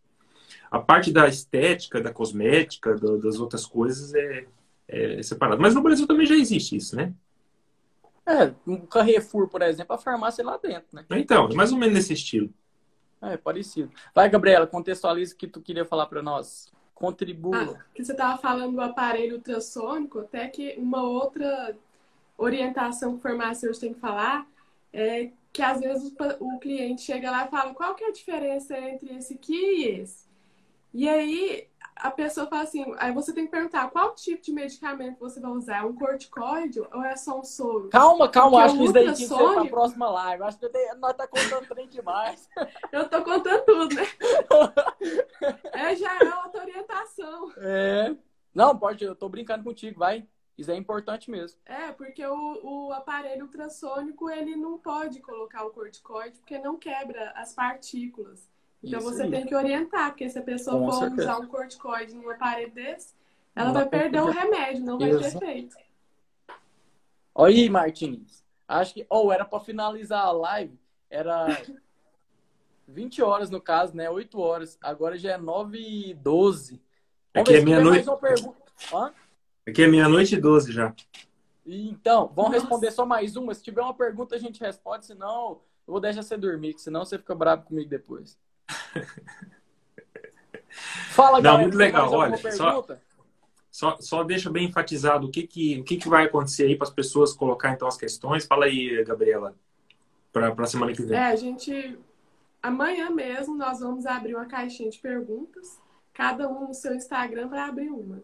E vocês vão lá colocar as dicas de temas que vocês querem saber para a próxima live. Vocês têm interesse em, em aprender, em aprofundar um tema. Então, é o momento, é a oportunidade para vocês colocarem lá. Amanhã.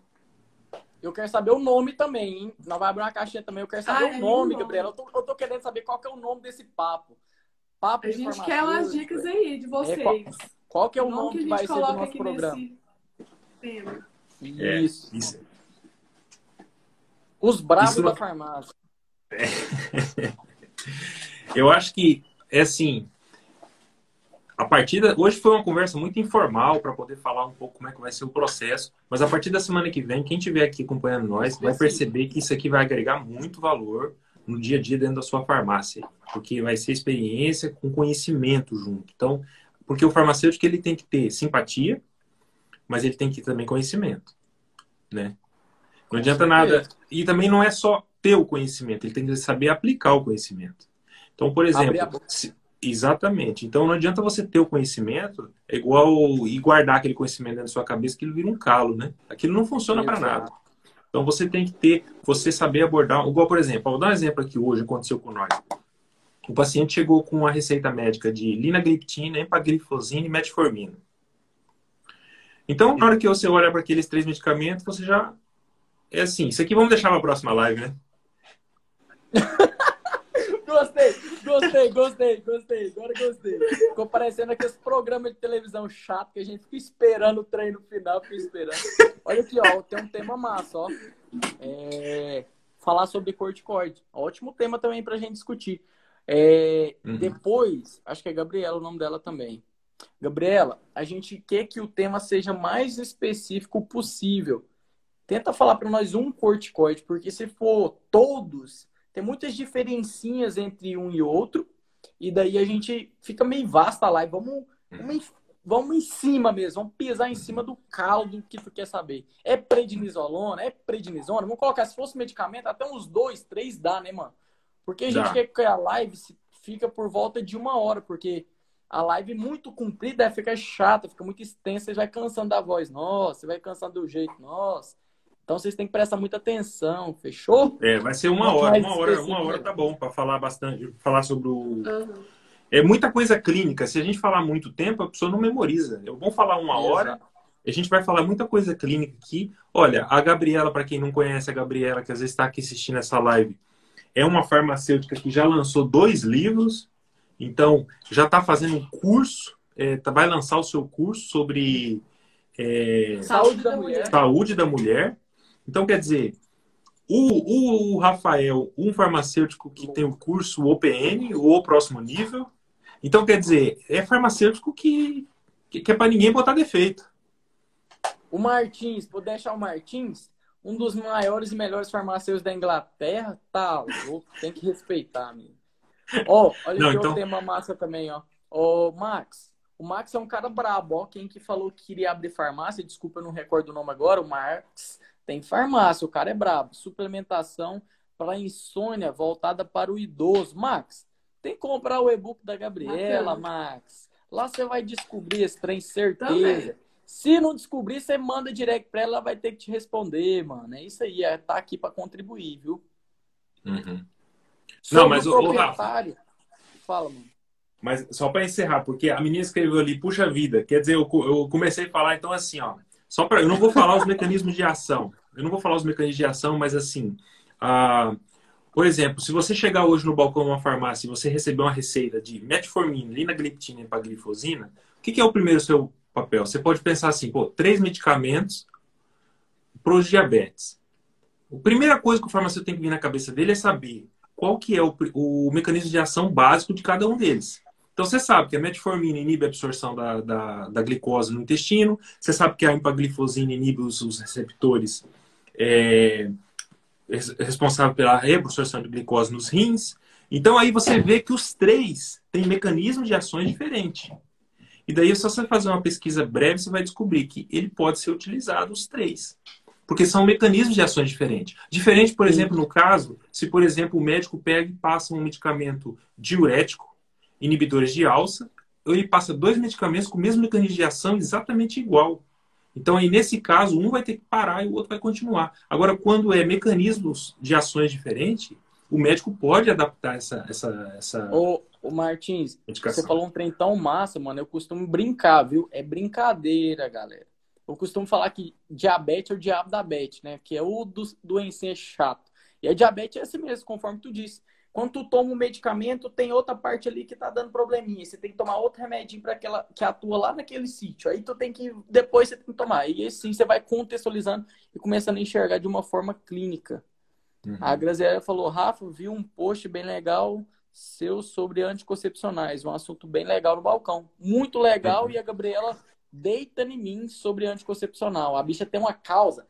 Sabe aquela causa que eu brinco aqui, quem é meu seguidor fala que eu é, eu tô cansado dos Pharma Mangue, eu quero mudar a cabeça deles, nada contra eu, só quero ajudar eles. A Gabriela tem uma briga muito grande com os anticoncepcionais. Vocês têm um pouco quente nela para ela abrir a boca e falar sobre os anticoncepcionais. Beleza.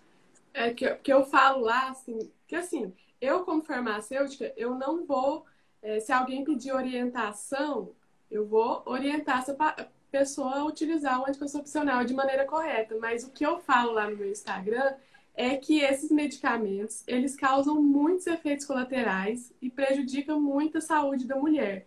Então, assim, eu não escondo o que é a realidade, mas também não vou obrigar a pessoa a deixar de usar caso ela saiba que para ela aquilo ali é mais conveniente.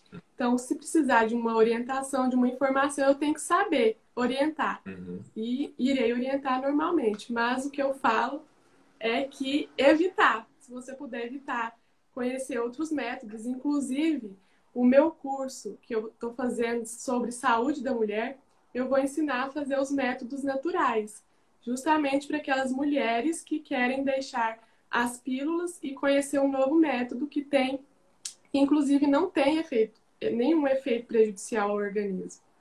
É Legal. É isso que eu falo lá. Olha aí, olha aí, ó, Martins, olha tanto que a live foi importante. Ó. O Max está falando que já vai aderir o e-book. Então, no caso, a Gabriela já tem que separar ali, que eu vou entrar no mercado de afiliados, e a Gabriela vai dar uma parte do lucro para mim, né? Porque daí essa indicação o, compensa, né? O Rafa faz tanto marketing para mim que já tô cheia de cliente que veio. Você lá garoto propaganda. Mas, mas você sabe, Rafa, que é bom falar quando o negócio é bom, né? Quando a coisa é boa, é fácil de falar, né? Ó, oh, oh, eu recebo, mano, não sei se vocês já recebem, Gabriela e tu. Eu recebo por volta na semana, mano, uns cinco pedidos para mim para mim patrocinar um produto, sabe? Colocar no meu store, colocar no feed. Até hoje eu nunca fiz nada. A única pessoa que eu falei assim, cara, compra o e-book que eu sei da qualidade foi da Gabriela. Isso é faculdade grande, já me chamou para dar aula. É engraçado, né? É importante aqui, Gabriela, acho que o Martins também contextualizar muito massa isso, que o papel que nós farmas podemos ter aqui na internet também. Eu, uhum. a Gabriela já falou isso esse tempo atrás, eu vi, não sei se o Martins viu ela comentando, o tanto de oportunidade que chegou para ela. E o Instagram é uma vitrine para uhum. nós farmas mostrar o nosso papel, o que, que a gente pode contribuir para a sociedade. Eu fico muito feliz quando eu vejo colegas assim, como o Martins, como a Gabriela, abrindo a boca e fazendo a diferença. E uhum. mais importante ainda que eu tenho uma crítica sobre isso, que são farmas que orientam com base e não focado no achismo. Uhum. Porque seria muito bonito, seria fácil para mim falar tudo que eu acho de drogaria, porque é mais de seis anos passando de entregador até gerente farmacêutico. Agora eu vou abrir a minha. Então seria fácil eu falar, ah, faz isso, isso, isso. Mas não, com base científica, conversando sobre assuntos de medicamento, não tem como se achar. Uhum. Você tem que procurar as bases. Você tem que. O que, que te dá segurança são essas bases científicas. Que uhum. tu não vai falar nada de acho. Ah, eu acho que funciona. Não é assim que, que literalmente funciona, né? Exatamente. Ó, voltando na diabetes, gente, o pé diabético. Acompanhei no hospital que trabalho, o paciente entrou para tratar o pé diabético, evoluindo para óbito por hemorragia. Nossa, velho, isso daí é muito, muito comum, muito comum e que a gente tem que falar muito, muito, muito com diabético. E acho que eu, isso daí, ó, mano, eu acho que diabetes não quero induzir vocês, não, mas diabetes era um tema que a gente poderia fazer uma live rapidão, lógico, que eles que mandam aqui. Mas é um hiper, hiper tema, velho. Diabetes é muito importante, muito importante a gente aprofundar é. nos começa, o que, começa que a gente pode fazer, né? Você começa, por exemplo, o que que, o, que que uh, o excesso de glicose na, circulando na, nas artérias e nas veias, o que, que ela faz? Ela já, ela já faz muita coisa, ela já ela, ela paralisa aquelas veias, pode causar problema de cegueira, ela pode é, causar, por exemplo, dificuldade na circulação, porque ela enrijece as artérias. Eu acho que a diabetes, cara, se a gente começar a falar sobre os mecanismos de ação dos medicamentos, o que, que a diabetes faz, quais são os tipos de insulina, se a gente for falar isso, isso aí tem que ser uma live para cada tipo de medicamento, porque isso aí os mecanismos de ação são muito diferentes. Aqui na Inglaterra a gente tem um curso próprio para atender os diabéticos. Então, só para você ter uma ideia, aqui um farmacêutico ele sai da universidade, ele faz um curso próprio para atender diabético, ele faz um curso próprio para atender pacientes com é, pílulas contraceptivas e pílulas do dia seguinte, um curso próprio para pessoas que vai fazer uso de tabagismo, que está querendo parar de fumar, um curso próprio para antihipertensivos. Então, cada curso, meu, é uma. É, para poder deixar o, o profissional ainda mais capacitado. Com certeza. E tem farmas aqui no Brasil que já estão sendo especialistas em diabetes. Ou eu, eu, apaixonei, fiquei muito feliz quando eu vi isso. Que é uma doença que a gente tem muito para contribuir. É. Muito, muito, muito. Mas eu Max, acredito que... vocês são essenciais. Max, você também é essencial. Todo mundo aqui é essencial. Ou eu não consigo enxergar assim que a gente é muito distinto. Aqui todo mundo é igual. Todo mundo tem um pouquinho, 1%, 2%, 100% para contribuir na vida do outro.